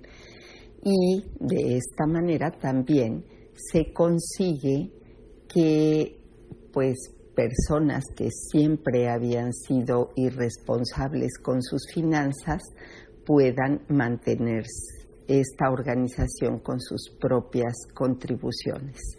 Y bueno, pues así se logra un milagro maravilloso. Eh, de la misma manera, en una visión para ti, tenemos a través de esta séptima tradición que cuidar que una visión para ti no se desvíe de su propósito fundamental, que es llevar este mensaje de recuperación a todos los comedores compulsivos que todavía sufren y no entrar en controversias y no entrar en, polémicas. Y bueno, pues que cada uno de nosotros nos hagamos responsables con nuestras propias contribuciones de mantener vivo el mensaje de una visión para ti, para nuestra propia recuperación y para que llegue el mensaje de recuperación a todas aquellas personas que todavía sufren eh, para mí es muy importante esta tradición desde que yo entré a una visión para ti. Cada que cumplo un mes de abstinencia completa, hago mi donativo. Para mí es muy importante porque así como llevando el mensaje de recuperación, trabajando mi paso 12, haciendo servicio, es una manera de garantizar que una visión para ti, que el mensaje de una visión para ti siga llegando a más personas y se mantenga allí para mi propia recuperación, me parece que también dar mi séptima tradición es una manera de pues de lograr este propósito. Y yo tengo todos los días la confianza de que allí están sus voces, eh, que allí está la recuperación, que allí está la solución y que se mantiene allí eh, siempre que yo la necesite y siempre que alguien la necesite. y pues una visión para ti tiene diversos gastos y para lograr que esas botellitas que se echan al mar, como dice Yami, lleguen a cada vez más personas, pues es necesario que hagamos nuestra propia contribución, esa séptima tradición que garantiza que eh, nos podamos seguir manteniendo con nuestras propias contribuciones.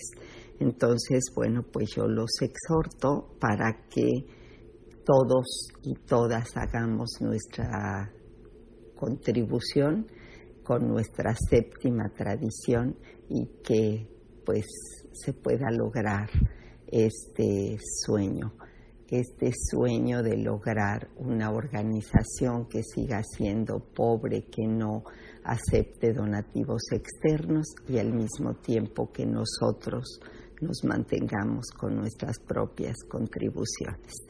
Pues muchísimas gracias, les mando un abrazo con mucho cariño y les deseo felices y abstinentes 24 horas. Y hoy será la compañera Adriana la que nos va a compartir el estudio sobre la octava tradición. Octava tradición.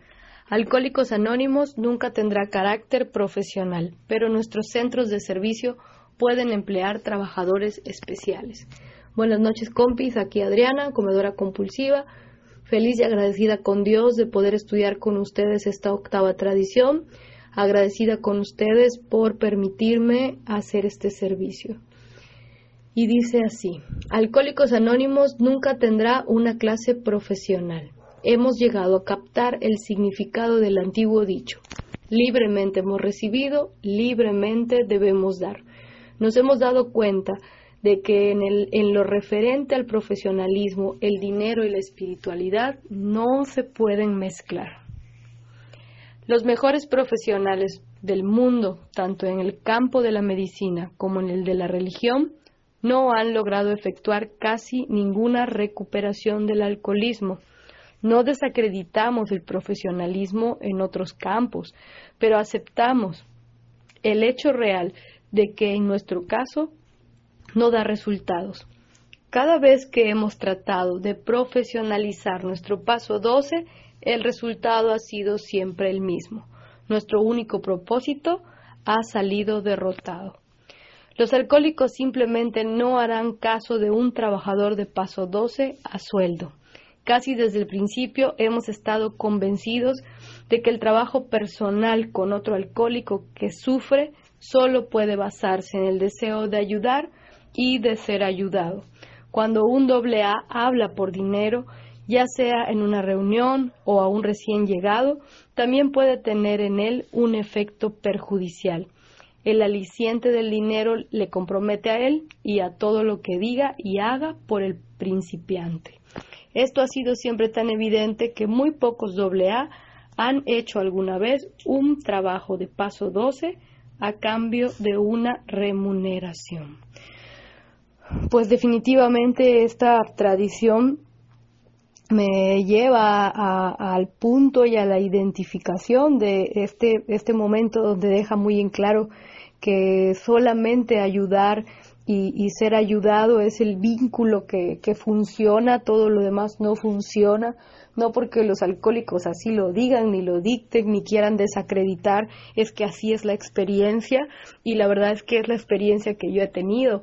Eh, a mí la, la madrina que, que, fue mi primera madrina, eh, si hay algo que me hizo como un hilo invisible, como estas transacciones espirituales, fue el tema de darme sin nada a cambio, ¿no? Como ella me daba su tiempo, su atención, eh, su preocupación eh, por estar pendiente de, ayudarme, de que yo fuera comprendiendo el programa, esta ayuda que se le da al, principiante, a, mí me hizo un vínculo de confianza, un, sentido de, de recibir que, que, yo venía necesitando y también una división, ¿no? Como salir del mundo y entrar a, a otro espacio. Ahora entiendo que es el, el tema del espacio espiritual, donde ya no están estas leyes que yo conocía, sino está este tema de estas transacciones espirituales, ¿no? Este sentido humano de ayudar y ser ayudado, que fue a mí lo que me apuntaló a, a esa madrina, ¿no? A recibir la ayuda y a aceptarla. Me gusta también este pedacito donde resalta lo perjudicial que pudiera ser para un doble A eh, hacer un cobro por un paso 12. Yo siento que lo que se me ha dado, se me ha dado de manera gratuita para repartirlo de manera gratuita y que hacer un cobro por, por un paso 12, pues me llevaría a romper ese pacto, ¿no? Un, un pacto que está impreso en la esencia de mi recuperación, que no hace falta firmar ninguna hoja ni firmarlo con sangre, sencillamente ya está ahí, ¿no? En el interno de esta espiritualidad y pues esto me llevaría a una postura de deshonestidad y a un contrasentido espiritual, ¿no? A pesar de esta evidencia, es cierto que pocos temas han suscitado más disputas dentro de nuestra comunidad que el del profesionalismo. Los encargados de barrer el piso, los cocineros que preparan hamburguesas, las secretarias de las oficinas, los escritores de libros, todos ellos han sido objeto de fuertes ataques porque según sus críticos estaban haciendo dinero a costa de doble A, sin tener en cuenta que estos no eran en absoluto trabajos de paso 12. Los críticos acusaban de ser profesionales de doble A a estos trabajadores nuestros, quienes muy a menudo se ocupaban de las tareas ingratas que nadie más quería o podía hacer.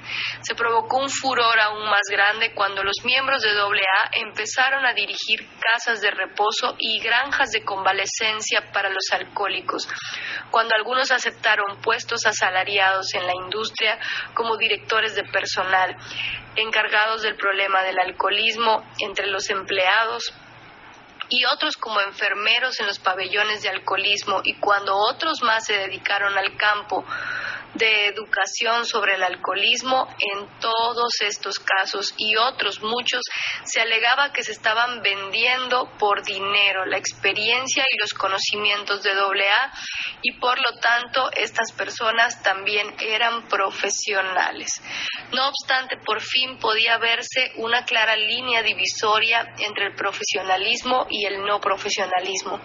Cuando convinimos en que no se podía hacer el trabajo de paso 12 a cambio de dinero, tomamos una sabia decisión, pero cuando dirigimos, pero cuando dijimos que nuestra comunidad no podía contratar a trabajadores especiales, ni ningún miembro podía llevar nuestros conocimientos a otros campos, estábamos aceptando el consejo del temor, un temor que hoy en día se ha disipado en gran parte ante la luz de la experiencia. Consideramos, por ejemplo, el caso del conserje y del cocinero del club, para poder funcionar, un club tiene que ser habitable y hospitalario. Intentamos utilizar voluntarios, pero pronto se sintieron desencantados al verse barriendo suelos y haciendo café siete días a la semana. Simplemente dejaron de presentarse. Aún más importante, un club vacío no podía contestar el teléfono y era una invitación abierta para un borracho de parranda que tuviera la llave. Así que había que contratar a alguien que cuidara del local sin contratar, si contratáramos a un alcohólico recibiría un pago igual al que tuviéramos que dar a un no alcohólico por el mismo trabajo. El puesto no era para hacer el trabajo de paso 12, sino para facilitar que el trabajo de paso 12 se hiciera. No era sino una simple cuestión de servicios especiales. Y pues en el desarrollo de la tradición me, me ha cautivado mucho este, este pedazo donde dice, no obstante, por fin podía verse una clara línea divisoria entre el profesionalismo y el no profesionalismo, cuando convinimos en que no se podía hacer el trabajo de paso 12 a cambio de dinero, tomamos una sabia decisión, pero cuando dijimos que nuestra comunidad no podía contratar a trabajadores especiales, ni ningún miembro podía llevar nuestros conocimientos a otros campos, estábamos aceptando el consejo del temor, un temor que hoy en día se ha disipado en gran parte ante la luz de la experiencia. ¡Wow! ¿no? Es una perla de sabiduría, es una sugerencia aplicable a 500 mil cosas y definitivamente es para mí una tranquilidad ver cómo el accionar de los alcohólicos anónimos, siempre dejándose llevar por, por la inspiración de un poder superior, los lleva rumbo a la libertad, ¿no? Como este programa es para vivir, para ser libres, para no estar del lado del temor, para proteger incluso el accionar del egoísmo, y para que se pueda eh, andar con esta bandera de humildad eh, sabiendo que, que, no se conoce ese camino, pero que basta con quererlo para que aparezca, ¿no? Dios puede todo lo que nunca hemos podido y aquí hay una muestra más, ¿no? De cómo este programa es libertad y, y me fascina cómo cada una de las tradiciones es como darse un clavado y hacerlo de manera perfecta, que no sale nada de agua y cayendo sobre la primera tradición el, bienestar común, la justicia y pues definitivamente es, es, muy necesario estudiar eh, estas tradiciones, eh, da un direccionamiento en, la libertad, en, el amor, en la tolerancia, en la justicia, que para mí es súper necesario, y, y, esta claridad, esta tranquilidad, ¿no? Es como ir asegurando con cada una de estas tradiciones eh, la, serenidad, ¿no? Mantenerse en, este accionar limpio y, a favor del, bienestar común una y otra vez, una y otra vez.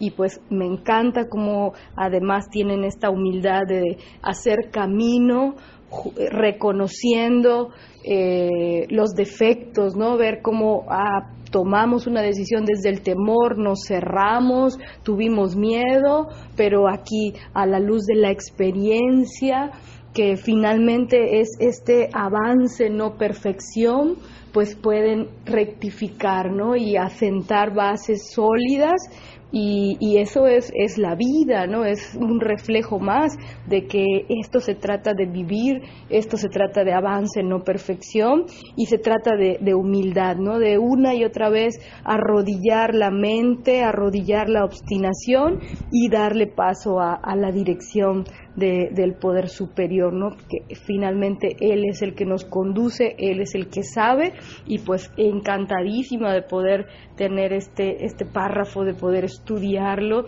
y, y toda esta tradición. Tampoco AA podría funcionar sin trabajadores especiales a sueldo.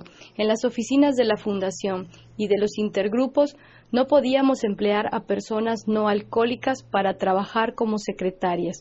Necesitábamos personas que conocieran bien el programa de AA, pero en cuanto los contratamos, los ultraconservadores y los temerosos gritaron profesionalismo. En una época la situación de estos fieles servidores era casi insoportable.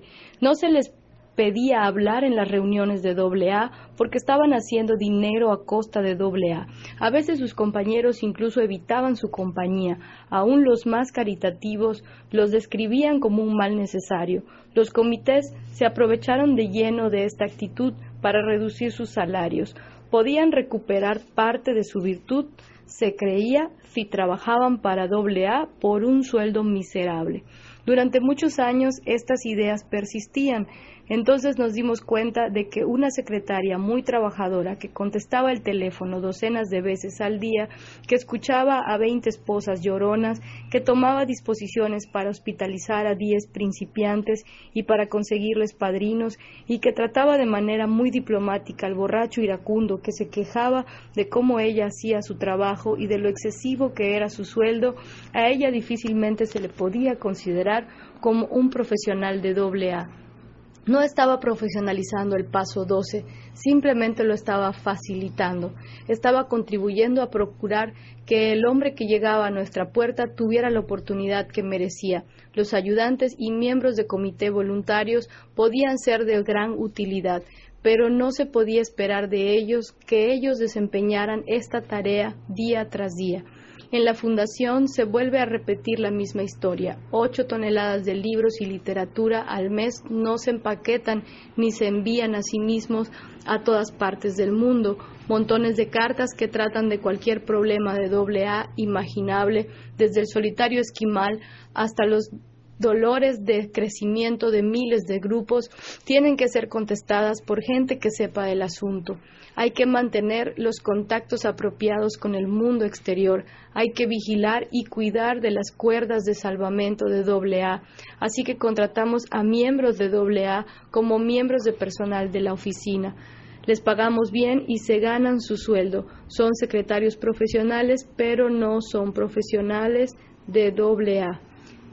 Quizá todo miembro de AA albergue para siempre en su corazón el vago temor de que algún día alguien explote nuestro nombre con ánimos de lucro personal. La mera insinuación de tal cosa siempre suele desatar un huracán.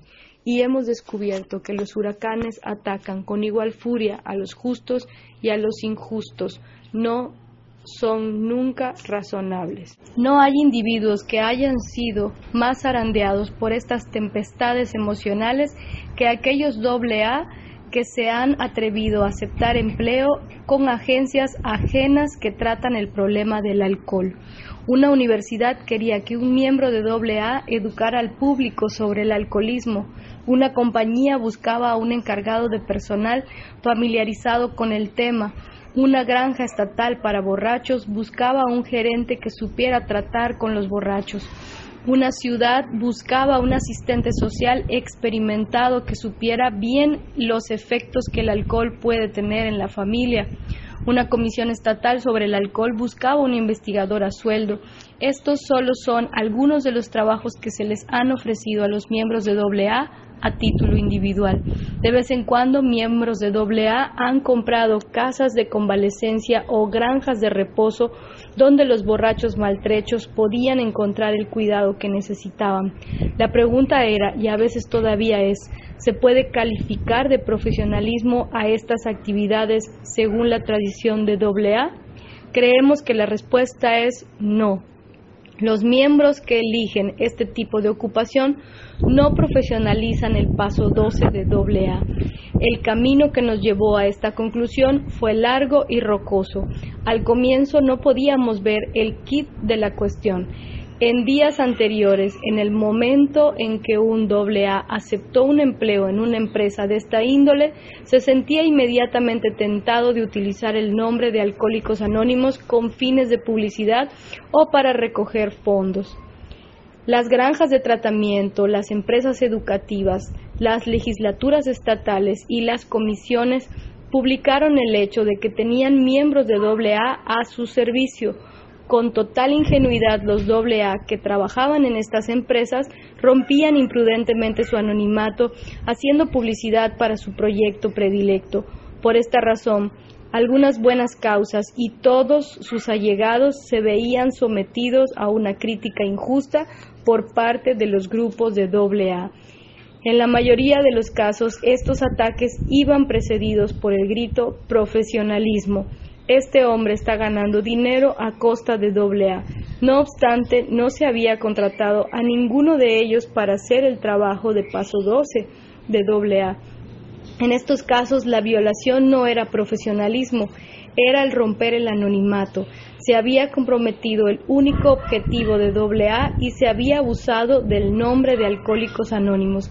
Es significativo que ahora que casi ningún miembro de nuestra comunidad rompe su anonimato al nivel público, casi todos estos temores han desaparecido. Nos damos cuenta de que no tenemos ningún derecho y no hay ninguna necesidad de desanimar a los AA que desean trabajar como particulares en estos amplios campos.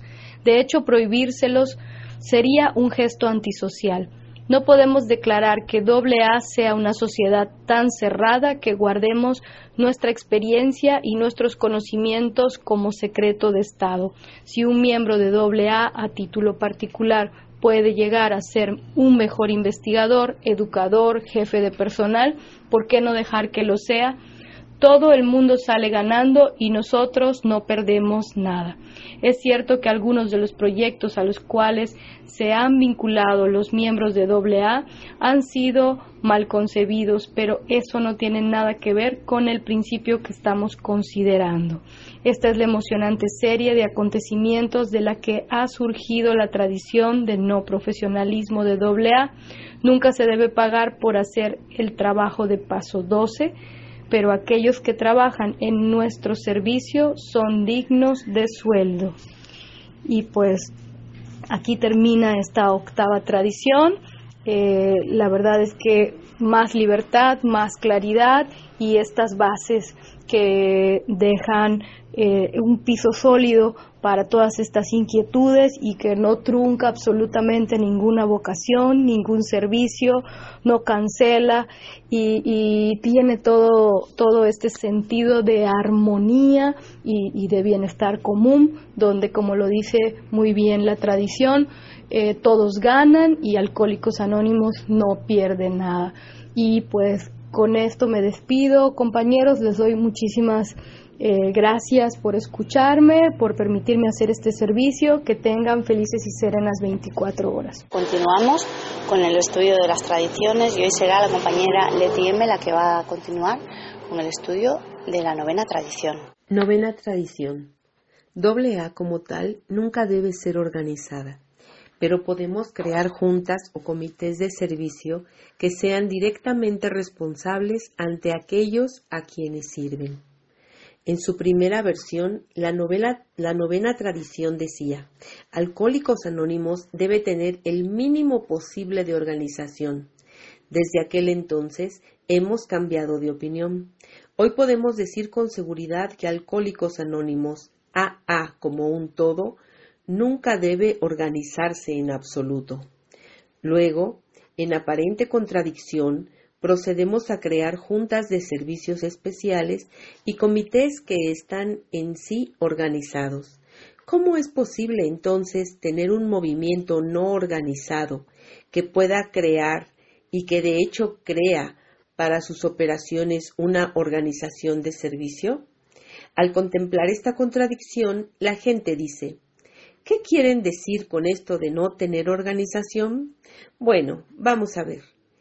¿Ha oído alguien hablar de una nación, una religión, un partido político o incluso una asociación benéfica que no tenga reglas para hacerse miembro? ¿Ha oído alguien hablar de una sociedad que no pueda disciplinar a sus miembros ni obligarles a obedecer sus reglas y reglamentos necesarios? ¿No es cierto que casi toda sociedad concede autoridad a algunos de sus miembros para imponer obediencia a los demás y para castigar o expulsar a los infractores? Por lo tanto, toda nación, de hecho toda forma de sociedad, tiene que ser un gobierno administrado por seres humanos. En todas partes, el poder para dirigir o gobernar es la esencia de la organización. Pero Alcohólicos Anónimos es una excepción. No sigue esta pauta, ni su conferencia de servicios generales, ni la junta de fundación. Ni el más humilde comité de grupo puede dar ninguna orden a ningún miembro de AA y hacer que se cumpla, ni mucho menos imponer un castigo. Hemos intentado hacerlo muchas veces, pero el resultado siempre ha sido un fracaso total. Los grupos han tratado de expulsar a algunos miembros, pero los expulsados han regresado al lugar de la reunión y han dicho Para nosotros esto es la vida, no pueden prohibirnos la entrada. Algunos comités han dado instrucciones a muchos miembros para que dejen de trabajar con una persona que recae constantemente, solo para tener como respuesta la forma en que hago el trabajo de paso 12 es asunto mío. ¿Quiénes son ustedes para juzgarme? Esto no significa que un AA no vaya a aceptar consejos o sugerencias de miembros más experimentados, pero sin duda no aceptará órdenes. ¿Quién es menos popular que el AA veterano, lleno de sabiduría, que se traslada a otra área y trata de decir al grupo de allí cómo debe funcionar? Él y todos los que, como él, miran con alarma por el bien de AA no encuentran sino la resistencia más obstinada o peor aún, la risa. Se podría creer que la sede de AA en Nueva York sería una excepción.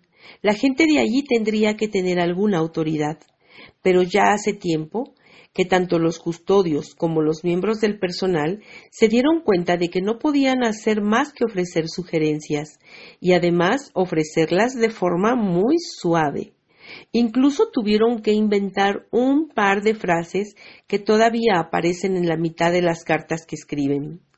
Claro que tienes perfecta libertad de manejar este asunto como mejor te parezca, pero en su mayor parte la experiencia de AA parece indicar que esta actitud dista mucho de la de un gobierno central, ¿verdad? Bien sabemos que no se les puede imponer mandatos a los alcohólicos, ni individual ni colectivamente. En esta coyuntura podemos oír exclamar a un clérigo están convirtiendo la desobediencia en una virtud. El psiquiatra se le une diciendo desafiantes malcriados. No quieren comportarse como adultos y amoldarse a las normas sociales. El hombre de la calle dice no lo entiendo, deben estar chiflados. Pero a todos estos observadores se les ha pasado por alto algo único de Alcohólicos Anónimos. A menos que cada miembro de AA siga como mejor pueda nuestros doce pasos de recuperación sugeridos, es casi seguro que ha firmado su propia sentencia de muerte. Sus borracheras y su disolución no son castigos impuestos por gente con autoridad, son el resultado de su propia desobediencia a los principios espirituales. Esta misma severa amenaza se cierne sobre el grupo. A menos que se esfuerce por observar las doce tradiciones de AA, el grupo también puede deteriorarse y morir. Por lo tanto, nosotros los AA obedecemos principios espirituales, Primero porque tenemos que hacerlo y por último porque nos agrada la manera de vivir que es el fruto de esta obediencia. Los grandes sufrimientos y el amor profundo son nuestros disciplinarios, no necesitamos otros. Ahora está claro que nunca debemos nombrar juntas para gobernarnos, y está igualmente claro que siempre tendremos que autorizar a trabajadores para que nos sirvan. Es la diferencia entre el espíritu de autoridad conferida y el espíritu de servicio, dos conceptos que a veces son polos opuestos. Con este principio de servicio elegimos los comités rotativos de los grupos de AA, la Asociación Intergrupal del Área y la Conferencia de Servicios Generales de Alcohólicos Anónimos. Para AA como un todo, incluso nuestra fundación, que en el pasado era una junta independiente, hoy día es directamente responsable ante nuestra comunidad. Sus miembros son los custodios de nuestros servicios mundiales y quienes los hacen funcionar con la mayor eficacia posible. Así como el objetivo de cada grupo de AA es la sobriedad personal, el objetivo de nuestros servicios es poner la sobriedad al alcance de todos los que la quieren. Si nadie hiciera las tareas del grupo, si nadie atendiera al teléfono de la oficina del área, si no contestáramos las cartas que nos llegan, doble A, como la conocemos, cesaría de funcionar. Se cortarían nuestras líneas de comunicación con aquellos que necesitan nuestra ayuda. Doble A tiene que funcionar, pero al mismo tiempo tiene que evitar los peligros de la gran riqueza, el prestigio y el poder arraigado que para otras sociedades necesariamente son una tentación. Aunque a primera vista puede parecer que la novena tradición trata de una cuestión plenamente práctica, en su aplicación concreta revela una sociedad sin organización, animada únicamente por el espíritu de servicio, una auténtica comunidad. Pues es preciosa esta tradición, ¿no? Y creo que se aplicaría en cualquier lugar porque pues finalmente a nadie le gusta recibir órdenes. Y, y si encontráramos el arte exacto para, para poder eh, animar a la gente a llevar a cabo las sugerencias o las peticiones, incluso en nuestras casas, a nuestros hijos o a la gente con la que convivimos más de cerca, ¿no? Qué maneras tan diferentes de, de, de, permitir que el otro sea quien tome la decisión, ¿no? Eh, me encantaron esas frases que, Claro que tienes perfecta libertad de manejar este asunto como mejor te parezca, pero yo te sugiero que te metas a bañar, ¿no? No lo sé, es una manera tan, tan amable y tan, tan respetuosa de la libertad del otro que, que aplica para todo, creo yo. Y por otro lado, pues es cierto, a ningún adicto nos gusta que nos manden. Y justamente cuando nos mandan algo hacemos lo contrario o no lo hacemos o ya empezamos con problemas porque porque no nos parece ni la forma como nos lo dicen ni nos parece que nos estén dirigiendo la vida y en fin por eso yo quedo tan agradecida con mis madrinas mi primera madrina y mi segunda madrina porque nunca me nunca me impusieron nada absolutamente tuvieron esa gentileza para para irme guiando para para animarme, para, para respetar. Y, es lo que tenemos que hacer ahora nosotros, ¿no? Si, si el ahijado no llama, pues esperar un poquito para que nazca de, de, de esa propia persona la iniciativa, ¿no? Es maravilloso, me parece maravilloso porque no hay un grupo mejor organizado que el nuestro y a la vez sin una organización impuesta por nadie. Empieza el, empieza el texto diciendo que, que a veces la organización, no a veces, casi siempre la organización nace del poder, eh, aquel que siente el poder para dirigir, para mandar, para gobernar, para... Y aquí pues no, nada más lejos que, que pensar que vamos tras eso, ¿no? Mm, definitivamente en ningún momento puede ser así y yo estoy muy agradecida de conocer los, las tradiciones porque cuando recién llegué pues no conocía a nadie y a lo mejor por ahí cometí uno que otro error. Y es que recién llegada me tocó el servicio de atender las llamadas para las personas que se estaban inscribiendo a uno de los talleres en la Ciudad de México. Y pues yo no sabía muy bien cómo iba esto, pero a mí me habían dicho que ya no cabía más gente y que entonces pues ya se cerraba el cupo, ¿no? Y fui como muy tajante con las últimas personas que llamaron y, así se los hacía saber que no, que ya no había cupo y que no podían ir, que no podían ir al taller. Yo muy mandona y muy, muy tajante, ¿no? Y, y no, compañeros, pues no, no era así. Definitivamente, como dice aquí en el texto, ¿verdad? Este lugar es para salvar las vidas y si alguien iba a ir y, y a lo mejor iba a ser ahí su tabla de salvación, pues yo no podía decir, pues ya no hay cupo, ¿no? Aunque a mí me habían dicho que no había cupo, pero el Poder Superior sabe lo que hace y siempre hubo cupo. Claro que uno que otro se coló, pese a que yo había dicho que ya no, que ya no podían llegar. Y entonces, eh, seguramente ellos conocían mejor el programa que yo, pues yo, yo no sabía nada, prácticamente nada. Y, y fue una experiencia fuerte, darme cuenta cómo cómo se manejan aquí las cosas, ¿no? Con mucho respeto, con mucha delicadeza y, siempre abiertos a la flexibilidad, siempre abiertos a que la conciencia se hace con todos, entre todos, y que cualquier opinión es válida, enriquecedora y, y que promete mucho, porque es así como trabajamos, ¿no? Escuchándonos a todos y, participando. Entonces, queridos compañeros, pues esta novena tradición en la que, pues como nos hemos dado cuenta, no existe una organización como tal, sino buena voluntad y sí, desde luego, aquellos que puedan hacer más servicio porque su disposición de tiempos se los permite, pues serán quienes estén más a la cabeza, ¿no? Dice, en la novena tradición se titula de esta forma, doble A como tal nunca debe ser organizada, nunca compañeros. Podemos crear juntas o comités de servicio que sean responsables, ¿verdad? Y, y es así, y siempre son rotativos. Eso también yo creo que salvaría muchas situaciones en, en nuestra burocracia, porque se padece mucho cuando quienes están a la cabeza se quedan por años sin término y así sucede actualmente en muchas situaciones eh, que no que no son precisamente aquí de doble A, ¿no?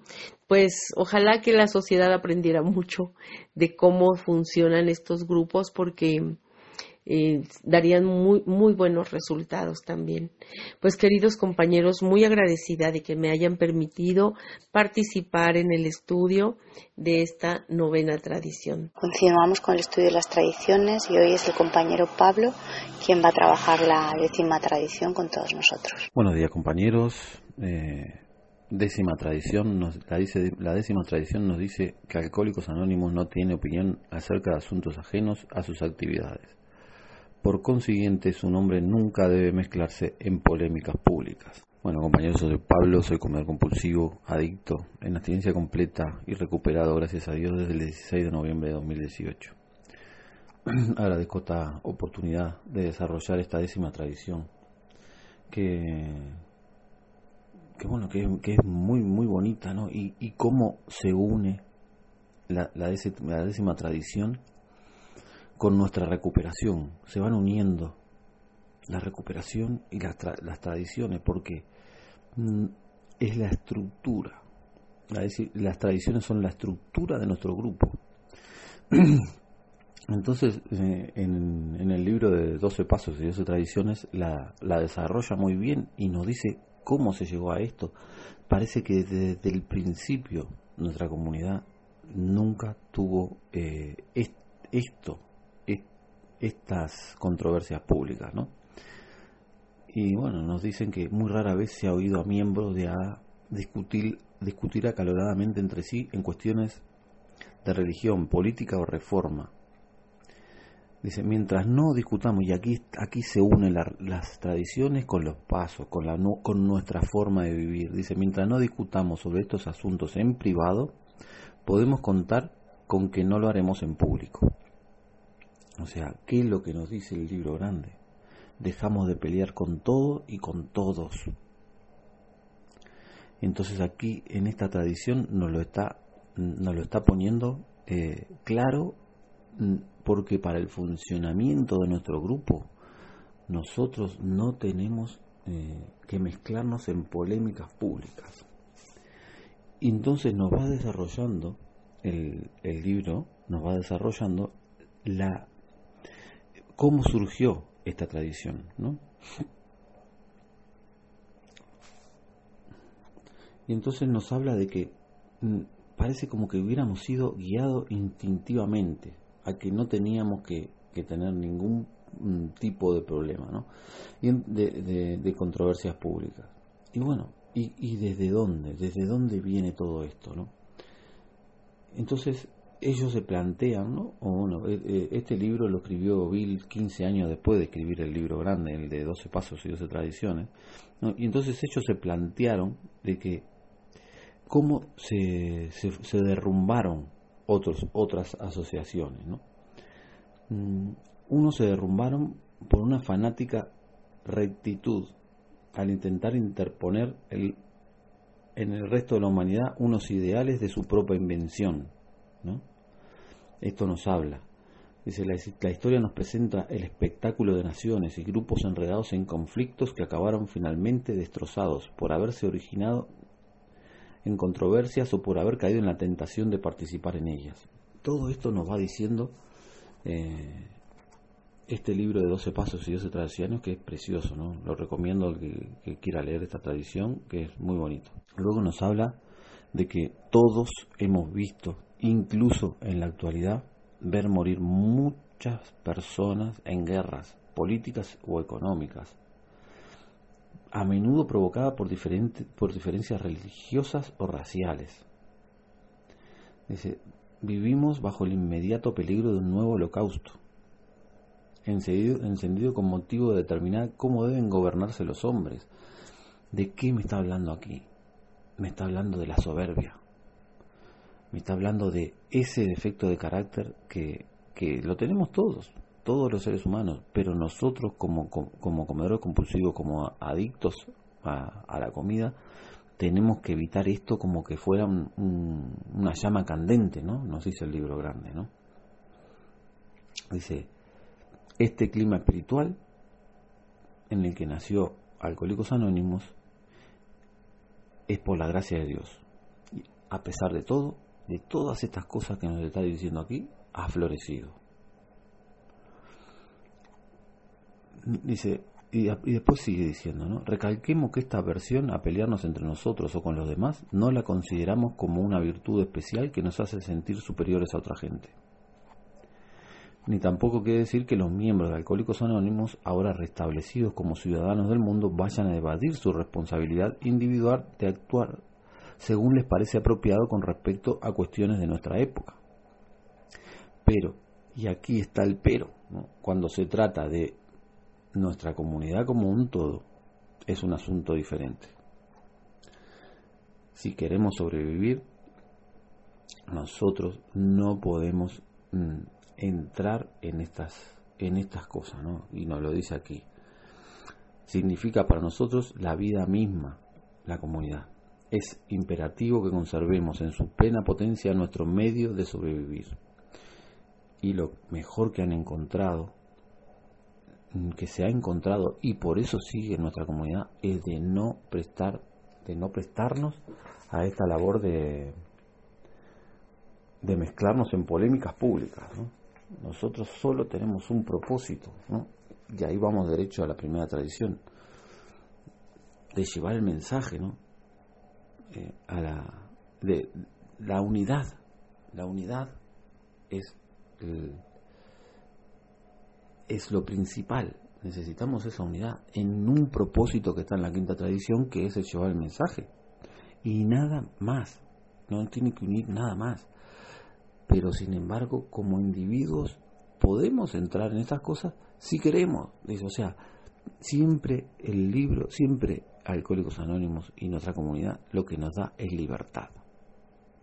Libertad sobre estas cosas. Yo después me doy cuenta de que tampoco quiero entrar en ningún tipo de estas cosas, ¿no? No quiero entrar, ¿por qué? Porque me quita la serenidad.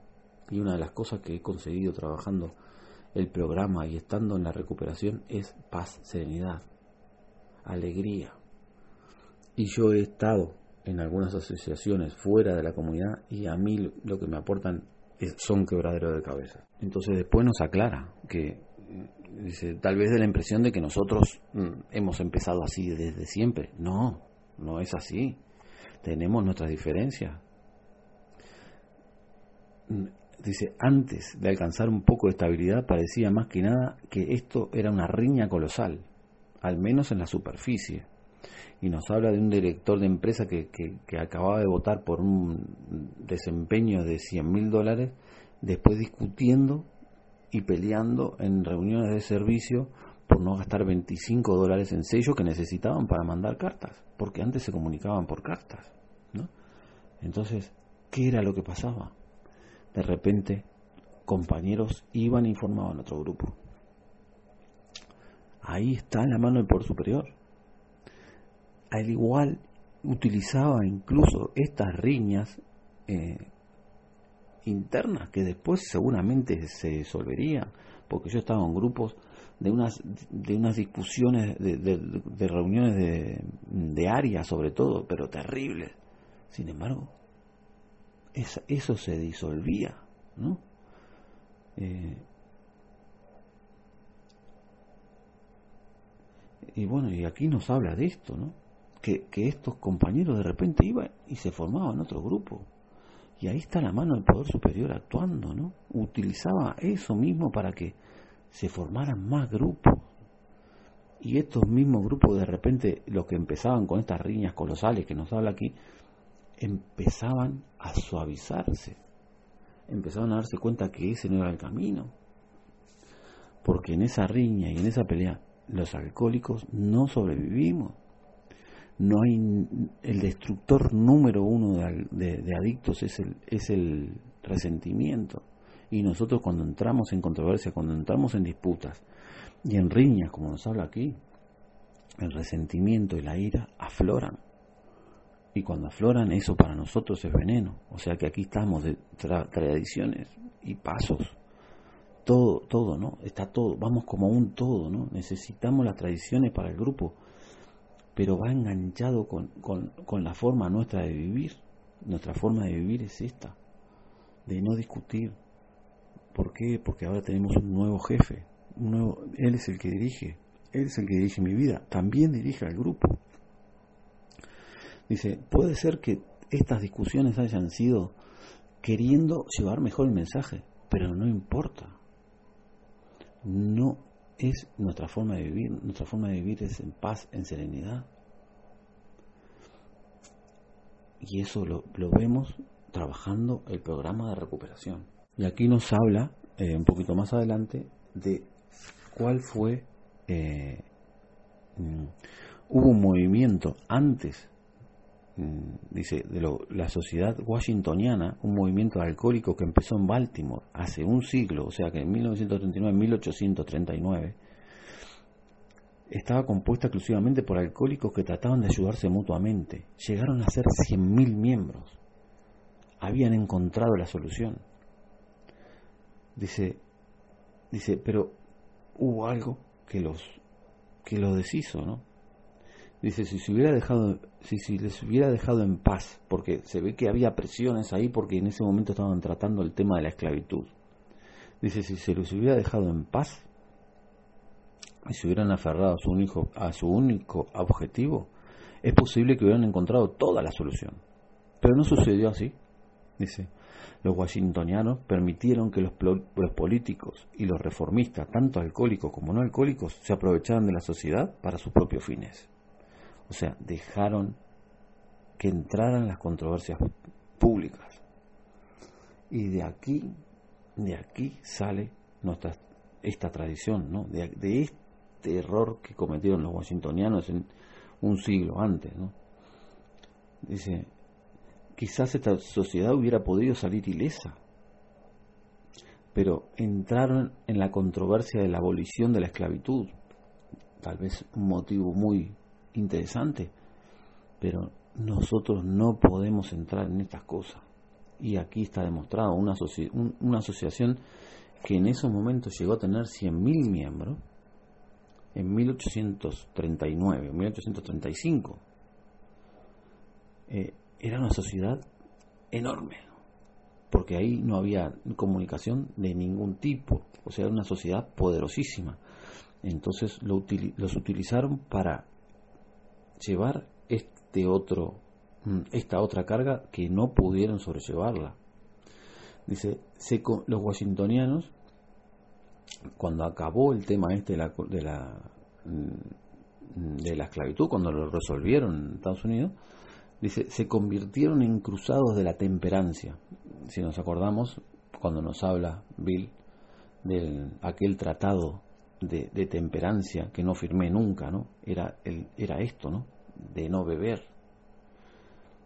Dice, y a los años, y a los pocos años se perdieron completamente, perdieron completamente su eficacia para ayudar a los alcohólicos. Se deshicieron. Dice, y dice, nuestra comunidad de alcohólicos anónimos no ha echado en saco roto la lección aprendida de los washingtonianos. O sea, aprendieron, hemos aprendido como, como hemos aprendido también de, de los errores de, de, otros compañeros que pagaron caro con su vida, también hemos aprendido de los errores de sociedades poderosas, como esta de los washingtonianos, que, se, que acabaron su vida como, como grupo por meterse en este tipo de polémicas. ¿no? Y más adelante, y más adelante, ya casi ya acabando eh, la décima tradición, nos dice que tras las ruinas de estos movimientos, de este movimiento, decidimos, lo dice, los primeros miembros de AA decidimos mantener nuestra sociedad fuera de toda controversia. Llegados a esta décima tradición, la, la pusieron porque necesitamos tener, estar fuera de controversias públicas, ya sea religiosas, ya sea de lo que sea, ¿no? Solo tenemos un solo propósito, llevar el mensaje como grupo al alcohólico, al comedor compulsivo que aún sufre, nada más.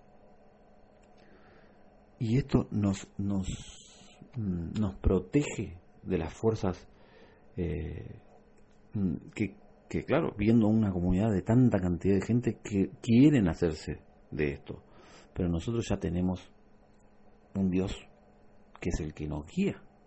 Ya no necesitamos que nadie nos guíe, que nadie nos... Y eso es lo que no se entiende. Por eso quieren seguir eh, interviniendo en nuestros grupos. pero nosotros tenemos esta tradición que nos protege de eso, ¿no? Y aquí nos habla de que de esta manera se colocó la piedra angular de la, de la décima tradición de Alcohólicos Anónimos. Dice que no tiene opinión acerca de asuntos ajenos a sus actividades y por consiguiente su nombre nunca debe mezclarse en polémicas públicas.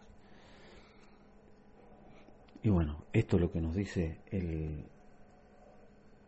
el, libro mm, mm, a grandes rasgos de 12 pasos y 12 tradiciones sobre lo que es esta décima tradición que ha nacido así como nació nuestro, nuestros pasos a través de, mm, de mucho, de mucho dolor, de mucho sufrimiento, también la comunidad nació a través del dolor y el sufrimiento de otras comunidades que intentaron lo mismo.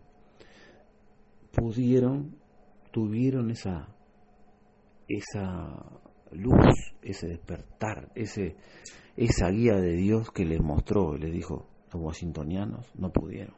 ¿Por qué? Por esto. Los grupos software no pudieron. ¿Por qué? Por esto. ¿Cómo podemos seguir adelante? Bueno, aquí este es el camino. Busquemos esta salida y hasta el día de hoy se ha conseguido. Gracias compañero por permitirme hacer este servicio de compartir la décima tradición. Continuamos con el estudio de las tradiciones y hoy a ser la compañera Euri quien nos va a compartir la doceava tradición. Duodécima tradición. El anonimato es la base espiritual de todas nuestras tradiciones, recordándonos siempre anteponer los principios a las personalidades. Hola compañeros, buen día. Mi nombre es Euri, comedora compulsiva por recuperada con fecha de abstinencia completa del 6 de diciembre del 2018, gracias a mi creador. Bueno, pues aquí habla del el anonimato, ¿no? Como desde el principio, pues era, era por miedo, ¿no? Era por miedo porque a pesar de que ya no eran alcohólicos, a pesar de que ya no estaban consumiendo, pues aún tenían desconfianza de la aceptación de la sociedad, ¿no? Y que el hecho de que ellos dijeran abiertamente que eran alcohólicos este pues recuperados. La gente todavía tenía ese estigma este de, de lo que es el alcoholismo de lo que es una persona alcohólica.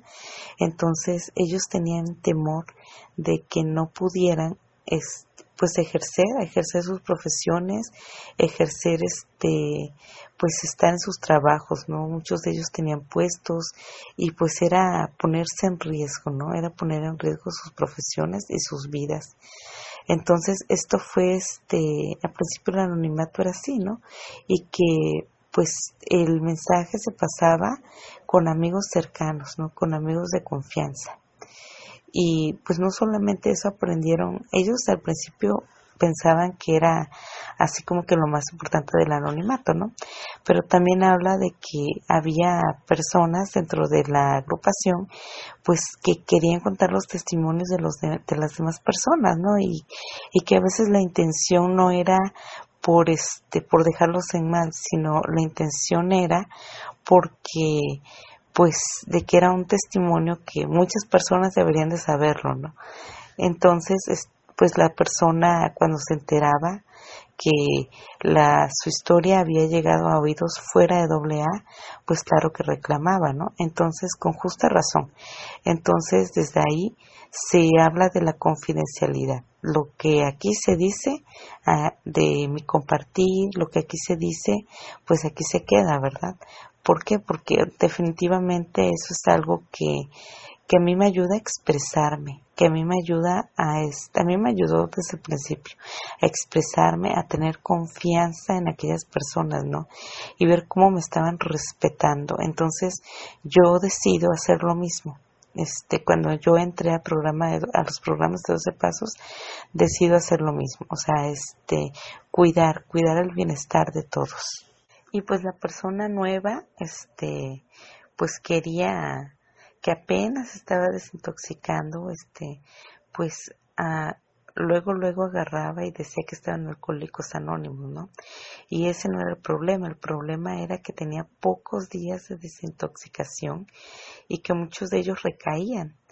Entonces, pues ahí es donde, este, pues la sociedad pierde, va perdiendo credibilidad en, pues en los programas de 12 pasos. Yo lamentablemente, pues fue algo parecido, ¿no? Porque, pues cuando yo estuve en CCA regular, pues mucha gente empezó a, creer, ¿no? O sea, vieron mi cambio, el cambio físico, y este, cuando recaí, que tuve una recaída de, pues aproximadamente unos tres, cuatro años, pues las personas, mi familia, amigos cercanos, pues sí, de, lo decían, ¿no? No, pues es que CCA no funciona. Y realmente, pues la que yo no estaba funcionando era yo. Entonces hoy veo esa parte del anonimato, que lo tengo que cuidar, que mi recuperación es solamente por hoy, ¿verdad? Que solo por hoy estoy recuperada. Pero este, si yo lo grito a los cuatro vientos, si lo publico en el Facebook, si lo publico en Instagram, y Dios no lo quiera, ¿verdad? Que la boca se me haga chicharrón, este, bueno, no chicharrón, que la boca que no llega a suceder, yo recaigo, pues esto no va a ser benéfico para, pues para la agrupación, ¿no? Sin embargo, ellos empezaron a poner tela de juicio que pues sí era necesario transmitir el mensaje, ¿no? Y sobre todo que las intenciones de las personas que estaban recuperando pues eran buenas, ¿verdad? Eran buenas. Entonces, este, pues que se dieron cuenta, ¿no? Que cuando algunas personas agarraban, platicaban su experiencia, médicos, amigos cercanos y pasaban el mensaje, pues que muchas personas empezaron a llegar a la agrupación, ¿no? Que este, que empezó, pues esa parte, ¿no? De, de pasar el mensaje y que tenían que llegar a un equilibrio, porque tampoco tenían que ser tan ocultos porque pues no, de esa manera no iban a poder ayudar a más personas, ¿verdad? Pero que tampoco podían ser una especie de circo, una especie de escenario, este, una, ahora es que no podían dar, ellos lo veían así, ¿no? que hoy sabemos que no es así, o sea, hoy los aniversarios de AA, cómo se realizan, ¿no? O sea, llenan estadios, ¿no? Llenamos estadios, pero este, pero pues antes ellos no querían eso, ¿verdad? Pues siempre yo pienso que pensando en, en los defectos de carácter de uno como adicto, ¿verdad? Pues se dieron cuenta que también pasando el mensaje, es la manera en la que lo estaban llevando, pues no podían llegar a más alcohólicos, ¿no? Ellos lo que querían la intención era salvar a más alcohólicos, que esto se expandiera rápido. Entonces decidieron hacer juntas abiertas al público y este y con esto pues llamaron la atención y pues ya los invitaban a eventos cívicos a este pues a, a pasar el mensaje de una manera más masiva no y a su vez pues los medios de comunicación este pues también los medios de comunicación este, les llamó muchísimo la atención este, por lo que estaban haciendo, ¿no? lo que los resultados sobre todo que estaban teniendo. Y este y pues muchos medios importantes decidieron este pues escribir reportajes escribir historias. Y pues ellos ante todo esto siempre se trataba de, de guardar el anonimato no porque pues ellos estaban viendo todo que esto les podría ser un muy que esto iba a ser muy benéfico para toda la agrupación pero que también en algún momento pues podría haber este daños no o sea ellos pensaban qué tal que en una de esas este uno de alguno que, que pase el mensaje, ¿verdad? Que vaya a la radio, la prensa, diga su nombre, diga su y que él es de Alcohólicos Anónimos y después este pues recaiga, o sea, después recaiga o quiera hacer uso de la agrupación para sus propios fines, ¿verdad? Que eso este pues de verdad que es una es una línea muy delgada, ¿no? Yo realmente cuando entré a una visión para ti, para mí fue así de wow, fue fue fue asombroso, ¿no? Y este y pues yo al menos en la empresa en donde estoy, pues sí veo muchos casos de adicciones, ¿no? Entonces, este, yo pensaba, este, bueno, pues, ¿quiénes, este, quiénes llegan más a todos los trabajadores o de qué manera? Pues desde el sindicato. O sea, a mí se me estaba haciendo fácil agarrar, hablar con los del sindicato y este poner así como con un módulo y decir, bueno, o sea, este y luego gracias a Dios todo esto pasó en mi mente, o sea, nunca lo llevaba a la acción, pero siempre decía, a ver cómo, o sea, ¿qué quiero sacar de esto, no? O sea, ¿qué quiero ganar de esto? Porque por mucho que, que yo quisiera, ¿verdad? Por mucho que yo quisiera agarrar y este y decir, no, pues es que es para, para pasar el mensaje, ¿no? Este, precisamente la tradición anterior habla mucho de que, pues, que esto es de atracción, ¿no? Entonces yo, este, decido mantenerlo así. Este, ¿por qué? Porque pues es que mi ego me puede traicionar, ¿no? Este, ahora sí que los fines me pueden, me pueden traicionar. Yo ahora sí que no tengo mucho tiempo de recuperación, este, todavía no me creo así, este, tan madura espiritualmente. Entonces, este, pues yo sí tengo que tener mucho cuidado con esto, ¿no? Muchísimo cuidado. Entonces, pues eso es lo que vi, lo que veían los primeros 100, ¿no? Eso es lo que ellos notaban. Y era el miedo, o sea, pues como ellos se conocían a sí mismos, sabían, es que esto puede pasar. Entonces, ¿qué vamos a hacer? Pues siempre utilizar el anonimato. No decir nombres, no decir apellidos, ¿no? Y este, y que esto es una prueba de humildad, ¿no? Que no va a decir, este, yo sí voy a pasar el mensaje, no, pues la licenciada Euri contar, no, aquí no hay licenciados, aquí no hay doctores, aquí soy una más, ¿no? Y el pasar el mensaje, pues también, o sea, soy una recuperada por hoy más. No es este no es de que yo pues diga no pues voy yo hice esto y no no no. O sea soy una servidora más no este y que habla de que es una prueba de humildad definitivamente no este yo pues me siento súper orgullosa de pertenecer y me siento muy bendecida de estar en este pues de estar en un programa de 12 pasos verdad yo, este, pues la verdad sí, me siento muy bendecida de estar en un programa de 12 pasos y este, antes, al principio yo sí rompía mucho mi anonimato, ¿no? Excusándome de que, bueno, pues es que la razón es para que las personas, este, pues quieran entrar a la agrupación, ¿no? Es, y muchas veces lo hacía también porque pensaban que yo lo hacía, o sea, que, que esta baja de peso, que esta manera de comer, pues era mi disciplina, ¿no? Entonces, este, a veces, al principio yo lo decía, yo decía, es que yo no lo hice sola, yo lo hice con un programa de 12 pasos, este, gracias a ese programa, este, a cómo se trabaja en la agrupación donde estoy, es que tengo esos resultados, ¿no? Al principio, este, yo lo decía así, ¿para qué? Para que mi mente lo escuchara, para que mi mente no dijera, tú lo estás haciendo. Entonces, eso es muy peligroso para mí porque me puede llevar a una recaída. Este, entonces, al principio lo hacía así, pero me daba cuenta que entraba en muchas controversias, o sea, y me daba cuenta que a veces no era necesario, o sea, que, que no era la voluntad del creador que yo pasara el mensaje en ese momento. Entonces, hoy nada más me lo repito mentalmente y rompo el anonimato cuando yo veo que la persona está muy interesada o que o le pido ayuda al creador a que me ayude, que me diga en qué momento es necesario romper mi anonimato, porque algunas veces este he platicado este con con la mamá del o sea, ya sea la mamá del enfermo, del adicto a la comida, la tía, etcétera, etcétera, ¿no? Entonces, cuando los veo muy preocupados así, ya es que paso el mensaje. Pero definitivamente, este, pues el anonimato no solamente es para cuidarme yo, ¿no?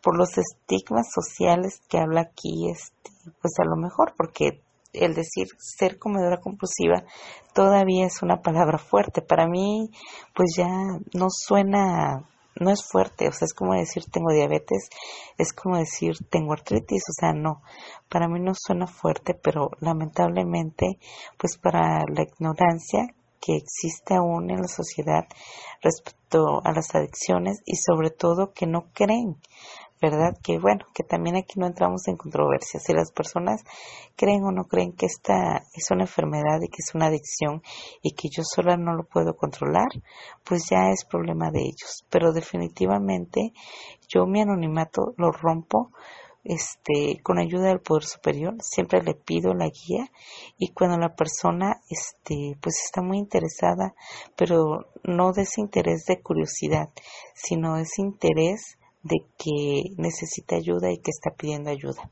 Muchísimas gracias compañeros y felices 24 horas a todos.